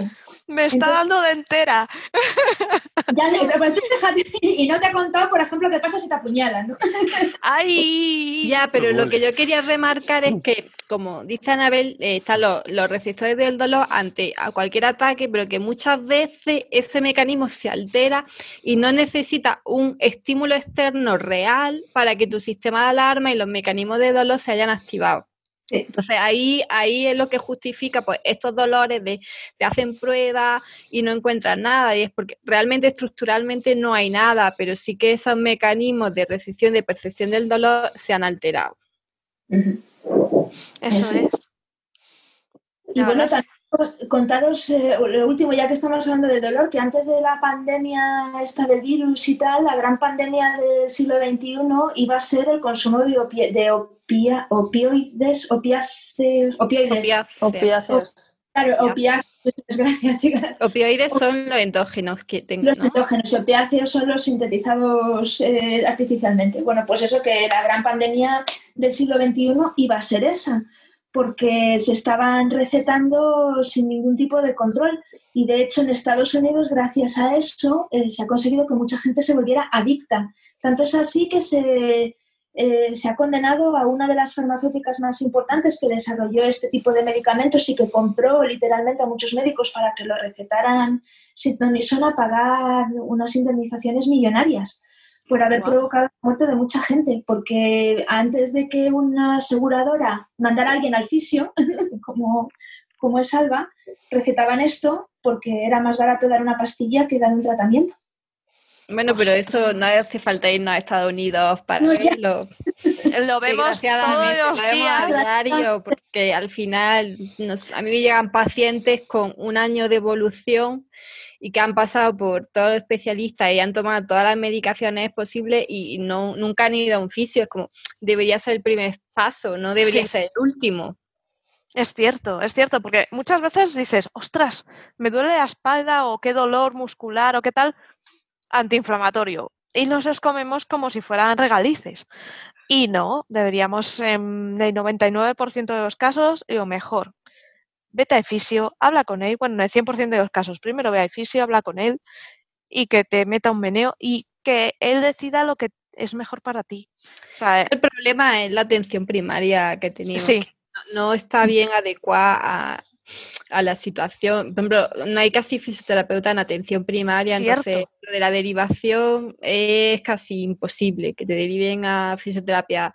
La seguridad social eh, es súper complicado. Entonces, yo entiendo que no todo el mundo se puede permitir tratamientos de larga duración de fisioterapia a, a su propio pago, ¿no? Entonces, ahí está el problema, que yo creo que la sanidad pública debería ir reforzada un poco Sí. en esas pautas. Y bueno, ahora con el, toda la situación del COVID también se ha visto, ¿no? De la fisioterapia respiratoria ha ayudado mucho a sacar a gente de la UCI con mucha menos secuela y con unos tiempos mucho más cortos. Y, y ya te puedo decir que, por ejemplo, aquí en Granada, fisioterapia en UCI hay dos. Entonces, es muy, muy triste, dos. Para un hospital pues, de esa envergadura. Entonces, qué horror. es muy triste que, que hospitales como los nuestros estén en esa situación y, y pudiendo utilizar recursos que al final económicamente van a disminuir el gasto de operaciones quirúrgicas, de día de hospitalización, de medicación, no se estén utilizando. Es Una verdad, ¿eh? Es que es una pena que tengan pocos y, no- claro, no dan abasto, no necesitamos más. Por ejemplo, en empresas privadas ya se ya existe la figura del el fisioterapeuta. Entonces, si tú vas con una lesión al centro médico del propio trabajo, te revisa un médico de primaria, por así decirlo, él lo revisa tu caso y te, si ve que lo necesitas, te deriva al, al fisioterapeuta de empresa. Bueno, pues esas empresas que han apostado por un fisioterapeuta tienen menos bajas por enfermedad, menos bajas por lesiones y sus empleados están mucho mejor. Entonces, yo creo que también es, un, es una apuesta importante que debería hacerse, ¿no? Sí, ya no solo la fisioterapia, yo creo que la prevención en general. De Sí. hecho, creo que el sistema sana- sanitario canadiense él sí que hizo como unos estudios hace un tiempo de a ver qué le salía más rentable y decidió apostar por la prevención. Y a los cinco años creo que ahorraron como bastante dinero porque todo el- el- la diabetes al final es educación alimentaria, eh, la obesidad, todos los problemas de corazón. Hay un- una base ahí de prevención, de dolor de espalda, que si se invierte en ese punto, mm, se puede ahorrar mucho, mucho, mucho dinero y aquí no se está haciendo. Es verdad, es, falta más preventiva, falta más el tema de potenciar al paciente, decir, mira, mm, estas pautas de ejercicio te van a, a prevenir dolores de espalda o esto, eso, es cierto que esto falta y se echa de menos. Sí, personal cualificado, porque por ejemplo, Sí. nutricionistas en hospitales también hay Hay muy Mm, poquitos. Poquitos, casi ninguno. Psicología también hay muy poquita y al final son ramas que hace falta potenciar. Si son ramas que son vitales, eh, son muy necesarias y que no, no se está apostando lo suficiente. Porque además los pocos que tienen los tienen saturados, entonces poco pueden hacer. Sí, la asistencia de menos calidad. Claro, entonces es- tienes una pescadilla que se mueve a cola, necesitas pues eh, apostar por ellos y apostar bien, o sea, meter dinero, meter mucho personal cualificado y verás cómo la salud de la gente va a mejorar. Sí, y un poco también eso de, de educación, de concienciación, ¿no? Porque mm, me encuentro mucha gente que mm, con diabetes, por ejemplo, que prefiere tomarse 20 pastillas al día o pincharse insulina que hacer deporte. Y eso es, es un error. Y es, mm, vamos, y ¿no te parece algo, no? Tan inofensivo y tan divertido como puede ser el deporte que lo prefieras tomar medicación, ¿no? Entonces ahí hay un trabajo también, yo creo que desde los colegios incluso, de ir un poco mm, concienciando a- al movimiento, a, al autocuidado, a responsabilizarte uno mismo de tu propia salud y no de que el médico te cure, Eso es. de que me mande algo y que me cure. No, mm, la salud es tuya y tienes que ser responsable y tú te tienes que cuidar. De hecho, en Estados Unidos, por ejemplo, paciente obeso diabético que no se cuida, ni siquiera lo meten en quirófano, porque saben que las probabilidades de que salga mal son muy grandes y no van a asumir ese coste si la persona no, no se ha preocupado No por su colabora. salud. Y aquí no. Entonces, yo no digo que no dejemos a la gente que se opere, pero sí que hay un trabajo ahí de concienciación de, de salud importante. Sí, porque si os dais cuenta, la, en la gimnasia o el deporte que vimos en el cole o en el instituto era una especie de tortura, ¿no? Cuando se debería Claro. potenciar, cuando se debería potenciar en lugar de tanto test de Cooper y reventarte, se debería potenciar el, el encontrarte bien, la diversión que hay en el deporte, el- los beneficios que hay y que luego lo descubres si vas a un gimnasio adecuado y descubres las clases colectivas o un gimnasio que está muy que esté orientado a la salud y el deporte, ahí es cuando descubres un mundo maravilloso, ¿no? Pero por desgracia igual, esos gimnasios son muy escasos muchas veces. Y, sí que merece la pena. Yo esto sí, de, de deporte más orientado a la salud, sí que lo he visto en gimnasios eh, públicos, en gimnasios que son de, de los propios Sí, ayuntamientos. escuela de espalda y natación terapéutica y cositas de esas. Sí, y son muy geniales, son muy buenos.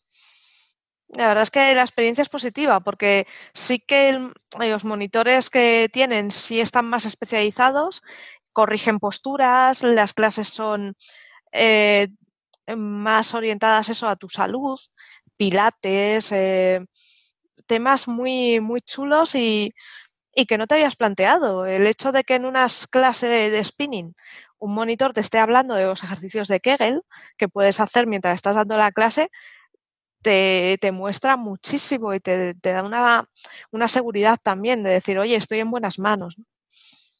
La verdad es que Mm. es... Sí Yo que creo, que volvemos a lo de antes, que al final un profesor te, te da la vida. Yo, por ejemplo, tenía el ayuntamiento y te corregía las posturas. te perdemos. Sí, otra vez. Patricia, te hemos perdido, vuelve. Es que además, La imagen se ha congelado Claro. también. sí, vuelve, repite. Pero Patri- ahora he vuelto. Sí, has vuelto, sí, has vuelto. No, No, no, se no, va. Estás, Patricia, estás ahí, manifiéstate. Sí, sí, sí estoy, sí. Pues nada, repite lo que estabas comentando porque te hemos perdido. Nada, nada, que eso, que un profesor que te da la vida, que digo que yo tengo una del ayuntamiento que sí que te corregía las posturas, te decía cómo ponerte para hacer los abdominales, para la espalda sobre todo. Y eso es muy importante, al final todo se reduce a la educación. Eso es. Y luego a largo plazo, esos profesionales, eh, luego lo valoras porque sufres menos de espalda, eh, tienes menos lesiones, eh, son cosas que mejoran tu calidad de vida y que en su día a lo mejor no te diste cuenta. Leo en el chat eh, Antonio Roga que comenta que aquí el deporte se orienta mucho a la competitividad y no tanto a la salud. Y, y sí, yo estoy totalmente de acuerdo con él y Totalmente, de hecho mm, mucha gente que se apunta al gimnasio, tú le preguntas, ¿por qué te has apuntado? Y casi todo es perder peso o mejor, mejora estética y muy poca gente te lo enfoca a la salud, ¿no? Entonces, yo creo que ahí mm, no deberíamos perder el punto de vista de que el deporte no tiene que ser, puede ser ocio, pero también tiene una parte terapéutica muy buena y que debemos aprovechar. Sí. E incluso para, de un punto de vista psicológico, ¿no? También te ayuda a desconectar, te ayuda, te ayuda en todos Sí, los y lo que hablaba antes Anabel, ¿no? De los propios opioides endógenos, pues eh, el deporte es una de las mejores maneras de segregarlo.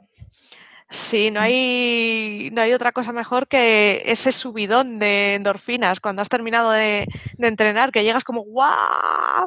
Estás como súper feliz, ¿no? Y- Eh, No te duele nada. Ay, perdón, eh, ¿me oís bien, no? sí, sí, perfecta. Vale, es que aquí en el chat estaba hablando alguien del concepto One Health, hablando de todo esto. es una iniciativa de, bueno, es que alguien lo ha dicho en, ahí en el chat. One Health es una iniciativa que salió primero de una serie de, doctores y de gente que estaba interesada en esto y que luego ha adoptado la Organización Mundial de la Salud, en la que lo que hacen es eh, definir una serie de, mm, eh, de, cuestiones prioritarias para la salud global, que son tres en concreto. Me parece que es una, una tiene que ver con, con zoonosis y virología obligatoriamente otra tiene que ver con el impacto de ciertas enfermedades en, la salud general, como enfermedades cardiovasculares, etc.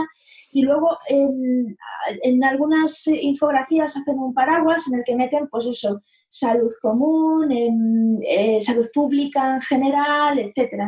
Entonces, lo, eh, lo que se pretende es que de aquí a unos años se trabaje en esas áreas para, para ver si, si, se puede hacer, pues, por ejemplo, un acervo común de datos a nivel mundial, de cuál es la evolución, de cuál es el impacto, el impacto económico, etcétera, ¿no? Y eso también, eso hila un poco con algo que dijo alguien un poquito más atrás en el chat, que decía que, claro, que se plantean muchos dilemas si nosotros escogemos a quién le podemos dar un tratamiento o no. Y esto eh, va un poquito en el límite, ¿no? sea, si ahora mismo hay una iniciativa a nivel mundial para que utilizar toda la tecnología que tenemos disponible para estudiar cómo impacta todo esto en la salud pública general a nivel global, puede ser muy bueno, porque esos datos nos pueden ayudar hacer un montón de cosas. Bueno, tú ahora que eres muy de datos, lo, lo sabes bien, sí. y nos está escuchando también, ¿no? Es algo súper positivo. La medicina personalizada que puede derivar de ahí también, porque podemos hacer, diseñar eh, tratamientos específicos, tratar de, una manera mucho más concreta a las necesidades concretas de la gente que padece ciertas enfermedades. ¿Cuál es el contrapunto? El contrapunto siempre es el interés económico, ¿no? Eh, iniciativas buenas como esta están impulsadas por, por un empuje económico que hay detrás y a ese empuje económico hay que darle algo, ¿no? Entonces, ¿qué es lo que ocurre? Que, bueno, hay aseguradoras, hay empresas que ya están interesadas en que esos datos se utilicen no con estos fines, sino con otros diferentes. ¿Hasta qué punto eso se puede evitar? Yo creo que va a ser inevitable, que eso ya se nos escapa a nosotros, van a ser los legisladores los que tengan que hacerlo. Eh, a la vista de las circunstancias actuales es algo muy descorazonador, pero yo confío en que, en algún momento pues, eh, eso derive en algo más positivo que, negativo, desde luego. Era por si alguien tenía curiosidad por saber qué era, qué era eso. Jolín, pues la verdad es que suena muy bien y estos datos no tienen por qué ir en un sentido negativo. O sea, de los datos de salud de la gente, hoy en día eh, ya están eh, cogiéndose de hecho, hay repositorios para entrenar redes neuronales y tal que se obtienen de las pulseras eh, biométricas y los relojes biométricos que tenemos todos. Entonces, en, Azure de Microsoft tenéis una bastante completa. Todos los datos son completamente anónimos. Eh, solo se sabe eh, mujer o hombre, su edad, o sea, sexo, edad ejercicio que realizas, si tiene algún tipo de patología y ya está, o sea, lo que tú has compartido. Y viene muy bien porque ves cómo la gente que practica ejercicio a diario tiene menos patologías o menos incidencias médicas. Está muy chulo eh, jugar con estos datos, ¿no? Y sí que viene bien también para mejorar, para mejorar el tema de eh, en qué puntos fallamos más, en qué puntos vamos bien y educar eh, a los pequeños eh, desde cortas edades en, ese ejercicio o en ciertos aspectos para luego de mayores no tener ciertas patologías, ¿no? Claro, es que hay muchas cosas que se pueden, se pueden cambiar y que y pueden implementarse políticas a nivel educativo desde edades muy tempranas para poder evitar, pues, por ejemplo, el sedentarismo, que estabas hablando hace un momento de la importancia del ejercicio, crear una cultura del ejercicio sin competitividad, sino por, por una cuestión de mantener eh, la salud, ¿no? Que eso sería muchísimo más sano. Sí. Eh, claro, eso, eso es la parte, la parte mejor y, y, yo creo que esa, esa va a ser la parte que va a prevalecer sobre la otra. La otra lo que pasa es que va a ser inevitable porque, claro, con el avance de la tecnología eh, va a avanzar la economía y el modelo económico actual, mm, a no ser que caduque de aquí a, si en 2021 caduca, pues bien, una cosa positiva, pero no tiene visos de cambiar a priori No. de repente. Y, y bueno, pues eso está ahí. Le tendremos que ir poco a poco, pues eso, presionando para que la gente que tiene que escribir la ley y regularla, pues haga un esfuerzo por hacerlo en positivo. Eso es, es. Sobre todo apostar por la prevención. Yo creo que Sí. ahí estamos todos de acuerdo. Sí, yo creo que es la clave y te digo, me da pena porque eco- económicamente favorecería, o sea, no es, no es tirar el dinero, pero al final creo que prima una filosofía de, del ahora, ¿no? De los efectos que se ven a corto plazo y no se hace una valoración realmente a largo plazo de los beneficios y por eso no se llega a implantar. Pero si se meter- hiciera, o sea, merece muchísimo más la pena. Yo voy a meter mi cuña arqueológica porque en prevención también tenemos bastante problemas bastante serios. Y, por ejemplo, algo que se ve que pasa en todo el año, inundaciones. Todos los años hay inundaciones. Que todos los años salen las mismas imágenes de la misma persona prácticamente diciendo, "Ah, en mi caso se la lleva al río. Eso no se puede evitar. Se puede. ¿Por qué no se hace? No lo sé. No sé si es cuestión económica o lo que sea, pero es que hay una serie de, de estudios geológicos que te dicen que aquellas zonas no son buenos para eso. Ya no solo de inundaciones, sino deslizamientos. Bueno, tú tienes una montaña justamente al lado, se puede llover, las rocas que tiene encima se pueden venir abajo. Si creo que fue el otro día en Noruega, se vino media, media Sí. urbanización hacia abajo. Se hundió. Eso, eso seguramente se puede, se hubiera podido evitado.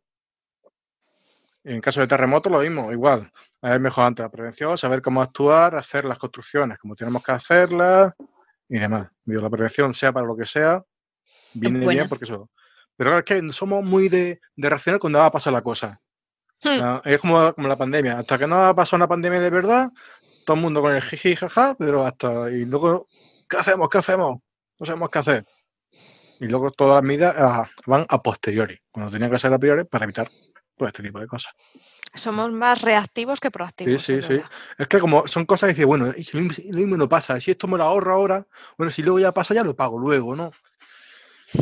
Y así nos va. Claro, es que muchas veces esos eh, terrenos inundables que están en las márgenes de un río, que ha pasado a lo mejor muchos años, una década en sequía y la gente no se acuerda de la última vez que el río estaba en su fase normal, la gente lo ve y como son terrenos baratos, porque Y son, aparte de que son baratos, son buenos para la agricultura, porque tienen serie de nutrientes.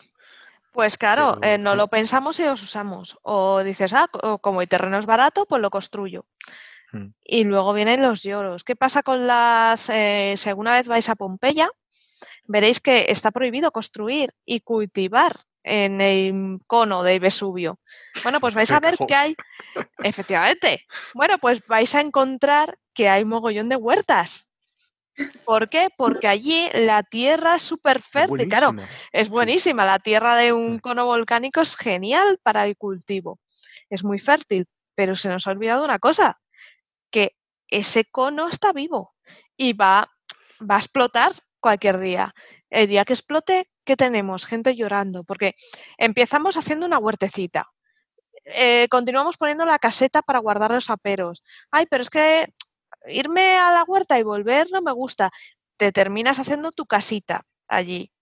¿Y qué pasa? Que el día de mañana esa casita, cuando el cono reviente, revienta también con él. Y te lo llevan diciendo, porque eso está prohibido eh, construir ahí, te lo llevan diciendo y tú no has hecho ni caso. Y eso es lo que, eso es lo que falta, ¿no? Rubén, y a todo esto, entre las cosas que no van a pasar en el 2021 bajo ningún concepto, lo de... Yo no puedo prometer nada, ¿eh? Poco, no puedes hablar nada de esto. O sea, tú no puedes ayudar aquí para Pues- nada. Pues yo puedo hablar un poco de posibilidades, pero no puedo decir que esto no vaya a pasar porque Vale. El año está siendo surrealista. como eso Sí, ya, empezado y yo ya no, ¿sabes? Rubén es como los meteorólogos, eh, como un meteorólogo que solo pueden hablar de posibilidades, pues Rubén igual. Sí, sí, sí. Pero eh, lo que pasa es que la única diferencia es que las posibilidades de Rubén abarcan una línea temporal mucho Es más que, grande. eh, es que, es que es un engorro. Es que, es que sabes que va a pasar algo pronto, porque sabes que está ahí, porque se está acumulando esfuerzo aquí, el volcán está ya echando gases. Pero que digo, puede ser esta tarde, ahora puede ser mañana, puede ser dentro de 100.000 años, y bueno, así, geológicamente es un evento que es instantáneo. Es decir, no es una cosa que se alargue durante 20 millones de años, no, no. Un, un evento que es así. Y ese así, ese chasquito, que equivale a eso, a 100.000 años, 1.000, 10, una hora, dos minutos, no se sabe. A mí me fascina eso de la geología. Su- eh, los tiempos que tratáis son, son espectaculares. Con mis amigos teníamos una coña que era cuando conocíamos gente en una meta era preguntarle, bueno, hacer la pregunta del millón. Plan, ¿consideras que un millón de años es mucho o poco tiempo? ya depende ya de lo que contestaran, pues nos quedamos con ellos o no, pero "Pues, un millón de años son mucho. Y depende para qué. Depende para quién. Ah. Claro. En geología un millón de años no es nada, en biología es mucho. Claro. Es que incluso eventos también más trauma- bueno, traumáticos, entre comillas, porque realmente no pasaría nada, pero un cambio de la polaridad magnética, eso cambia mil años, diez mil Hmm. años, y es instantáneo, geológicamente hablando. En el registro geológico tú no vas viendo que haya, que de pronto, quizás no te se pueda ver algo, pero las diferencias son mínimas, pero de pronto salta al siguiente estrato y ya tiene la polaridad invertida. Eso es. Y eso pasa, por ejemplo, eso se ve perfectamente, por ejemplo, en todas las dorsales oceánicas, los fondos oceánicos, cuando, la- cuando- esto viene aparte de la historia de la guerra, pero cuando se inventó el sonar y demás, se dieron cuenta de que todas esas rocas que están en el fondo oceánico siguen la línea de las dorsales. Y aparte, cada una tenía una componente magnética diferente a la otra, son como bandas, como un código de barra. Y eso ya nos estaba, dando ya nos estaba contando, en plan, aquí ha pasado algo. Entonces, cuando surge un poquito, ya con más fuerza, toda la teoría esta de, de Wegener, que él lo dijo en su momento, pero nadie, todo el mundo pasó de su culo. Y estas fueron una de las pruebas también en el que ayudó a un poco a confirmarlo. Porque, aunque parecía evidente, tú ves África y ves, y ves América y que encajan. Mm. Pero claro, necesitas pruebas fehacientes en este caso que te puedan ayudar. Y, y ya no solo es que eso así, eso ocurre, sino cómo. ¿Por qué los continentes se mueven? ¿Qué fuerza es la que tira de uno para otro? ¿Por qué se mueven hacia abajo, hacia arriba? Ese es el problema un poco, ¿por qué se tardó tanto en, eh, en aceptar lo que viene siendo la, la teoría o la, la deriva continental o la, o la tectónica de placas? Sabemos que ocurre, pero tenemos que averiguar cómo ocurre. Bueno, así todavía hay algunos aspectos que... Rubén, que te iba a, te iba a preguntar una cosa. eh, esto es una pregunta desde la más absoluta ignorancia, ¿vale? Pero total ignorancia. A eso venimos. muy, muy ignorante en el, en el tema. A ver, que yo ahora estoy estudiando antropología y es bastante alucinante eso de que haya habido una especie de memoria colectiva, o sea, que haya mitos que se, que se comparten a lo largo de toda la humanidad y que se conserven más o menos entre sociedades que están totalmente alejadas geográficamente. ¿Ha habido algún momento geológico en el que haya habido la posibilidad de un intercambio eh, de, de- de individuos de un lado al otro del planeta factible? O sea, que de tal manera que se estuviera desarrollando la historia, o sea, que hubiera hombres desarrollando cultura a la vez que se podía hacer este eh, paso de individuos de un lado a otro. La glaciación y el paso por, el estrecho de Bering, por ejemplo. Sí, pero, pero ese, ese es el único momento.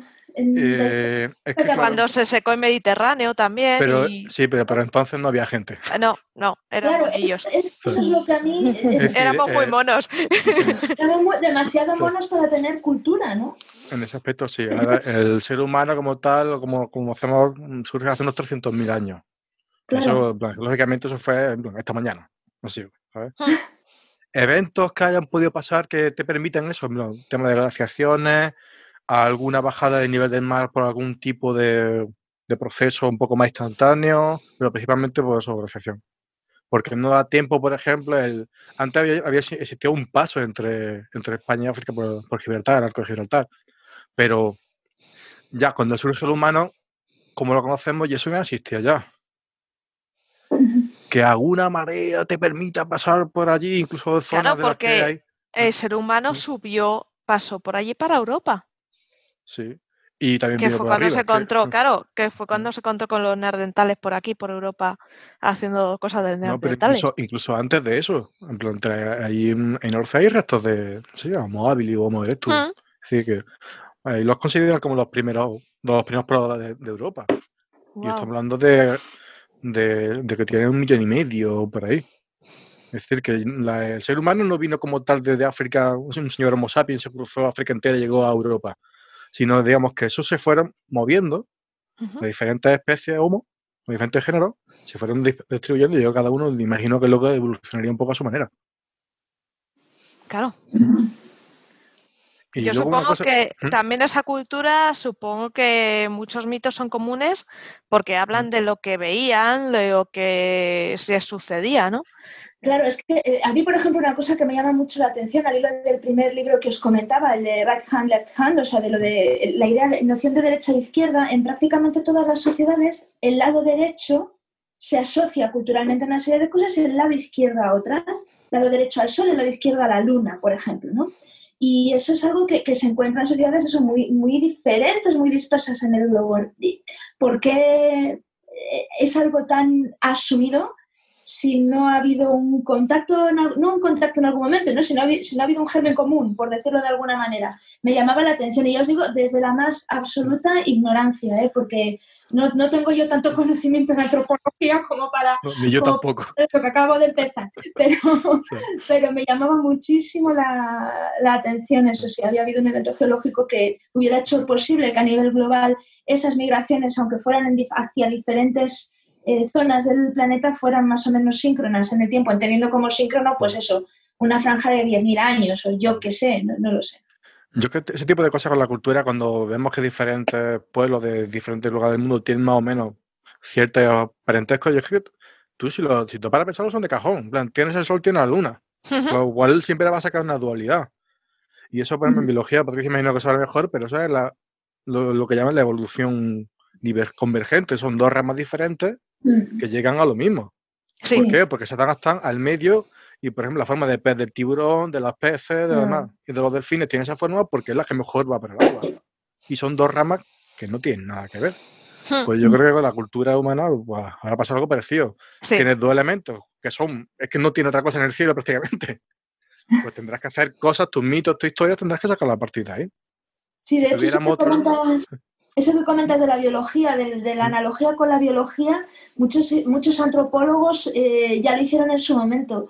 Sobre todo los primeros, eh, los primeros antropólogos del siglo XIX que salieron después de que Darwin publicara El origen de las especies, explicaban mucho de esto, haciendo la analogía entre la humanidad y un ser vivo común y colectivo, y, y- y esta cuestión de la evolución convergente también la traían a colación, es verdad.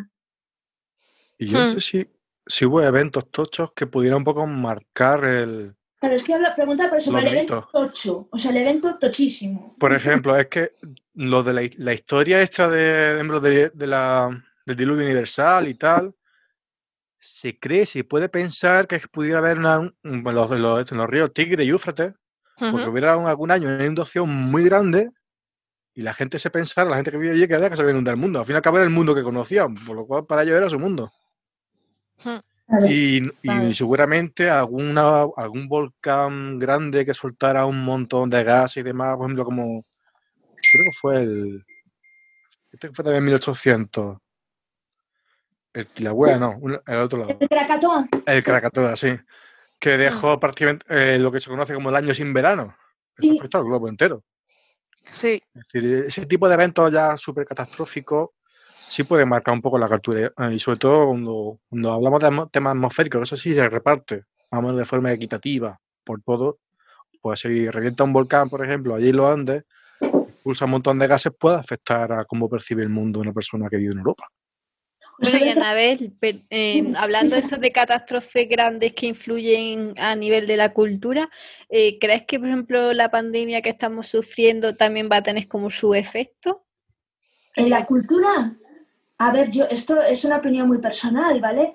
Eh, A ver, yo creo que, que necesariamente eh, va a tener todo el efecto en la cultura. O sea, y yo no os estoy hablando de, eh, gente de, nuestra generación, os estoy hablando de la generación de mi hijo. O sea, yo no sé qué memoria va a tener eh, mi hijo de cinco años de lo que ha sido, pues eso, un tiempo sin, sin abrazarse y sin relación. Es más, eh, os diré, yo he oído ya a muchos padres y muchas madres hablar que los niños que están empezando a hablar ahora están teniendo dificultades, porque las guarderías o la gente que les cuida tiene una mascarilla puesta mm, y no está viendo cómo se pronuncian las palabras. No, eso, eso eh, a nivel más, básico. Claro, es que, es que es algo, no estamos recapacitando en eso, pero es un hecho.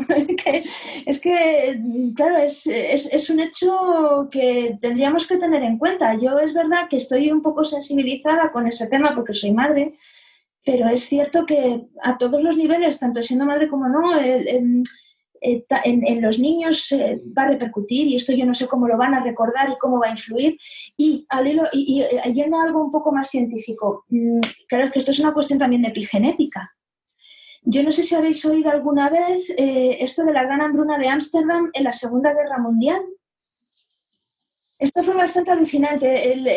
Ámsterdam, eh, una vez, me parece que fue una vez que estaba ya bajo poder nazi, eh, se sometió a un asedio terrible y entonces las, las, fuerzas aliadas creo que fueron, cortaron totalmente el suministro de alimentos a la ciudad y estuvo durante muchísimo tiempo sin abastecerse, sin abastecerse para nada. Entonces, claro, hubo, una hambruna bastante grande, pero al punto que la gente comía raíces de, la hierba que tenían los jardines. Luego se hicieron estudios y se comprobó que los nietos de las personas que habían sido niños en ese momento tenían mm, em, modificaciones en el metabolismo de las grasas, por ejemplo, y tenían unos comportamientos alimentarios diferentes que eran consecuencia de modificaciones, eh, acetilaciones, metilaciones en el DNA que tuvieron que ver con, esa, con ese periodo de tiempo. Em, esto lo tenéis en, hay muchos artículos científicos en PubMed donde lo mencionan y esto es, eh, esto fue así, eso está constatado. De hecho, mira, para que, para que lo asociéis con alguien un poco más famoso, Audrey Hepburn era una niña en Ámsterdam cuando ocurrió aquello y su constitución tan delgadita, aparte de porque la tuviera, porque sí, tenía mucho que ver también con, con lo que padeció durante varios años en la Segunda Guerra Mundial en ese periodo en concreto. Y ella siempre lo recordaba, lo recordaba mucho y lo cuenta en sus memorias muchas veces. Así que si esto ha sido así, eh, ¿qué tipo de cambios en, en nuestra biología va a tener el que nuestros niños vayan a pasar un tiempo relativamente largo sin poderse abrazar con tanta libertad o sin poder ver que la gente articula palabras con la boca. No lo sé. No sé qué un déficit de vitamina D por no poder salir tan. Bueno, eso sí se está viendo. Lo déficit de vitamina D sí que se está viendo. No, no hay que esperar años para verlo y ya hay mucha gente que en analítica se está mostrando. Sí, pero eso antes de la pandemia también. O sea, que es, de Eso tenemos una tendencia.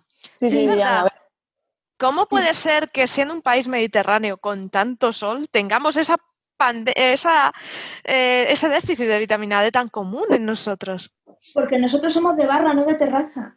Me ha encantado. Porque pienso que también el trabajo que se hace hoy día es muy poco al aire, hmm. casi todo es en oficina o sitios así cerrados, entonces al final tú sales de casa, coges el transporte, vas al trabajo y cuando sales, si es de noche ya, pues nada. Sí, parece ser que, tiene mucho que ver con las costumbres occidentales, vamos, el, modo de vida occidental, estamos cada vez menos expuestos al aire libre y eso ha hecho que la mayor parte de la gente tenga un déficit de vitamina D importante, que eso, por ejemplo, en las mujeres eh, es bastante contraproducente porque sobre todo cuando vamos alcanzando la edad en la que pasamos la menopausia, la regulación de los niveles de calcio que hacen posible que podamos mantener nuestros huesos en un estado óptimo eh, se ve comprometida y en general toda la regulación del nivel de calcio, que no solo sirve para los huesos, sino que también sirve para la señalización celular. El calcio que utilizamos para mandar una chispita a esas neuronas de dolor que, que comentaba Alba antes, eh, es un calcio que mayoritariamente sacamos de nosotros mismos, hmm. de la respuesta ósea, y la vitamina D tiene un papel muy importante, muy importante ahí. Y además, yo no sé, en, esto probablemente alguno de vosotros esté más al loro que yo, yo había entendido que había algún estudio en el que sí que hablaban de que la vitamina D podía ser em, bastante beneficiosa para los enfermos de COVID. Pero sí, sí, sí. segura de esto, yo no lo he leído. No lo sé. No lo sé. Sí, yo sí que sí No que un poco y, y sí que habían hecho un estudio, por lo visto todos los pacientes que habían recibido vitamina D habían superado la enfermedad mucho Mm. mejores condiciones que los que no habían sido suplementados. Entonces, ahí sí que...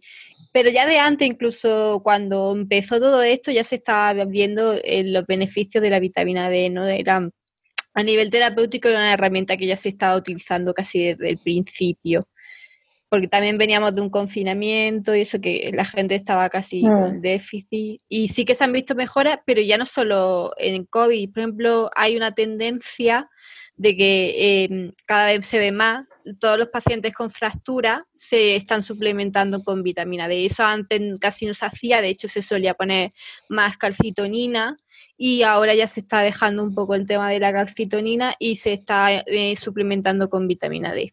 Wow. Qué curioso, Sí. porque fijaos que cuando yo estudiaba se hablaba de la vitamina D como era como la bicha, ¿no? Porque como era algo que el exceso era no lo podíamos eliminar, daba Mm. miedo. Entonces, hay- en los años 90 y primeros de los 2000 era algo como que se le tenía mucho respeto y ahora que parece que como que se controla más y sabemos usarla y es una gozada, ¿no? Lo que tiene la ciencia, que avanza y eso. Sí. No, y es maravilloso, o sea, ver cómo algo que daba miedo tocar hace prácticamente ayer para Rubén, Mm. pues hoy en día es eh, se ha descubierto que, que se, que bien usada es maravillosa. Es que yo no sé si eso sería por aquello de que como es una especie de derivado del colesterol, pues eh, la gente se pensaba que eso era malísimo, no lo sé. No, es que no se elimina. El exceso de Claro. vitamina D eh, provoca enfermedades. Claro, pero es como, Como tu que cuerpo no lo puede... actúa- Claro, es que actúa como una hormona, ¿no? Claro. eh, más o menos, y cualquier, o sea, la- las hormonas, el problema que tienes es que siempre tienes que mantener un balance, porque bien el Eso es. exceso de efecto lo que provocan es un desbalance que te desregula todo, porque eso Todo. tiene que ir en un engranaje perfecto. Así que, claro, va por ahí. Mm. Lo mismo que una falta de insulina te puede matar, un exceso te puede matar. O sea, Mm. Claro. es eh, una hormona más o un... Es un una variable más de tu cuerpo que tiene que estar planita. Ay, hablando de esto, estaba escuchando el otro día muy brevemente el programa anterior, estabais hablando de lo de la alternancia día y noche Sí, y el energético, me parece, y sí que yo no, no he llegado a escuchar el programa entero, pero sí que quería recordaros que, que tenemos ya la glándula pineal y que hay una serie de circuitos neuronales que se encargan de regular eso, entre otras cosas, porque las hormonas tienen que regular su producción en un ciclo de alternancia día y noche. No solo, bueno, la insulina. sí, hablábamos de justo la hormona de crecimiento que se Sí. segrega por la noche.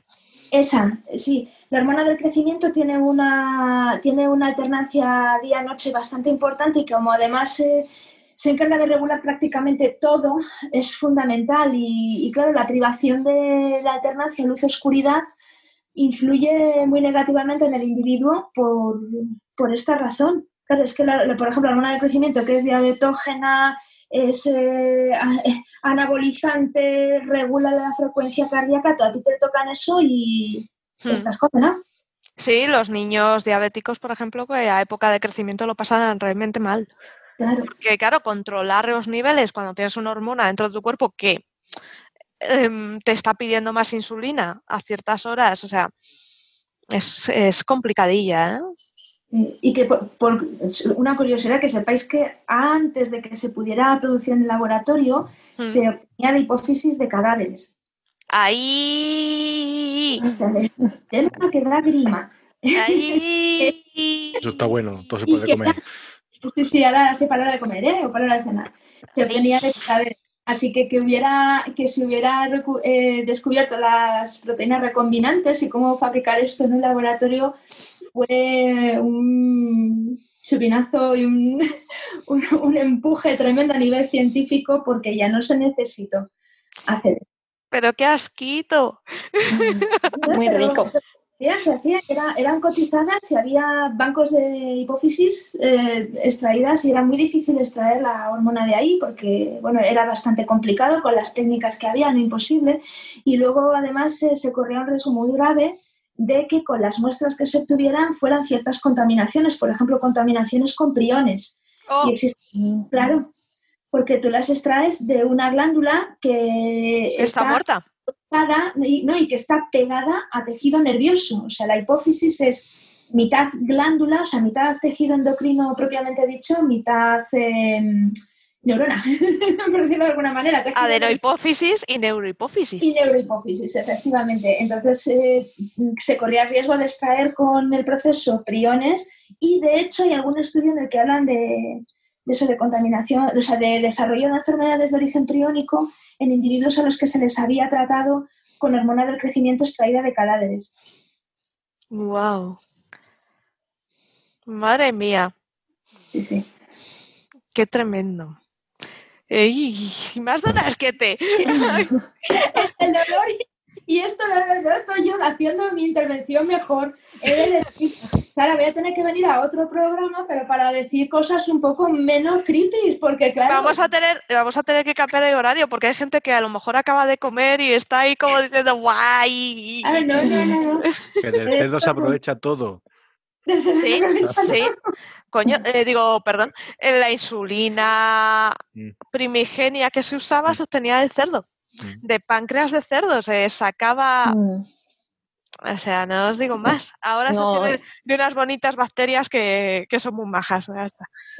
No, pero las pastillas pancreáticas que toman enfermos de, que- deficientes con, de páncreas son de cerdo, ¿eh? Siguen siendo de cerdo. ¡Ay! No fastidies, no lo Eso- sabía. Eso no llevaría un debate si un vegano podría tomar esa pastilla o no. Uf, ahí ya sí que... Nos estamos metiendo en un jardín, Rubén. En, en un jardín muy bueno. Es como, ¿qué quieres? ¿Vivir o no morir? Eh, Pues un, pe- un pequeño gran jardín. Sí, Sí. sí, sí. Sí, es meterse en el fango hasta aquí. Bueno, vamos a aprovechar que como ya el programa se está acabando y ya hemos dejado el listón súper alto, el listón hemos, hemos batido al 2021, o sea, más creepy no podemos ser, pues yo creo que es un punto álgido para irnos despidiendo. Así que lo que vamos a hacer es, eh, vamos a ir cada uno despidiéndonos, hablando un poco, haciendo un poco spam para que la gente os siga, ¿vale? Así que bueno, empezamos pues por ti, Anabel, por liar este melón de las cosas creepy. Dígame. pues nada, que encantada de haber participado, que me lo he pasado genial, la experiencia ha sido muy buena y, bueno, en, en nuestro podcast de Ciencia y Vida que está en en iVoox podéis encontrar historias creepy de la hormona del crecimiento y de disecciones cadavéricas y cosas así que podéis escuchar una tarde como esta llena de nieve y muy oscura. Y cosas de ciencia Ay, también, ¿vale? Gracias. Encantada, ¿eh? ay, qué genial. La verdad es que ha sido muy divertido y muy creepy. Eso me ha gustado ese punto. Rubén, al hombre para el cual los años pasan como los días. yo soy un hombre que vaya lento. Ah, mi hermano lo sabe. Yo soy despacito. Pues Bueno. nada, soy Rubén, soy, geólogo, ya creo que se ha notado, por eso de voy a mi ritmo. Y nada, que quiera que me puede seguir en redes sociales, en Twitter, Instagram, RSpeedfire y también en la Rocación Sofá, que hacemos lo que podemos. Hacemos siempre divulgación de geología, tengo un calendario geológico, claro, que os podéis cargar. Camisetas en. Nabla. Sí, camisetas en Nabla, camisetas de. Yo tengo cosas en montón y ya cada uno que haga lo que quiera con ella. Y nada, paso el testigo. Muy bien, pues pasamos a Alba. Alba. Bueno, pues a mí me podéis seguir en Twitter, arroba sunrise161, ¿vale? Y ahí casi siempre retuiteo mucha información sobre fisioterapia, sobre todo los avances, todo el tema este del dolor. Eh, os recomiendo también mucho eh, el GOI No Gru- Group, que es de Arturo Goicoechea, ¿vale? Y ellos tratan mucho todo el tema este de modulación del dolor, de exposición gradual a los estímulos dolorosos y, y, eh, lo recomiendo mucho porque para el tema de modulación es genial. Y, y ya está, yo no hago camisetas, la vena artística no la he heredado yo, pero bueno, que ahí en mi Twitter podéis escribirme las dudas que tengáis o que hayan surgido, pues podéis comentármelas por ahí. Y dale un saludo a tu madre de mi parte. Hoy ha sido muy divertido con vosotros dos, la verdad, mola un montón. Bueno, Patricia, háblanos de ti. Pues nada, yo soy Patricia, soy bióloga y me podéis seguir en redes sociales como ITAP27 y, nada, y todos los proyectos que, en los que participo también me podéis escribir o lo que queráis y las dudas igual. Ay, mira el gatete. Hola, Hola, gato. Sergey. Ha aparecido mi gato por aquí porque también quiere despedirse. Lo que pasa es que no sabe hablar, espero. Eso Esto daría para otro, para otra Para Dora. otro podcast. Otro podcast, sí. Lo que nos quieren decir los gatos y cuando teclean, qué narices dicen. y nada, yo soy Sara Robisco. Podéis seguir mi blog, Viajando Conciencia, eh, escucharme a veces en Coffee Break y aquí todos los domingos a las 5 de la tarde hora española eh, peninsular. Estamos en el canal de Escenio TV de Twitch y os esperamos. Y por favor, seguid dejando preguntas en Twitter con el hashtag Enciérrate con la ciencia todo seguido, así todo junto. Y estaremos encantados de escucharos, de leer vuestras preguntas y responderlas aquí. Y nada, también dar las gracias al grupo GMV por haber patrocinado este programa. Ese grupo empresarial internacional especializado en soluciones tecnológicamente avanzadas que ha permitido que podamos volver. Así que muchas gracias y muchísimas gracias a todos. Un besazo. Blau. Bye. Adiós.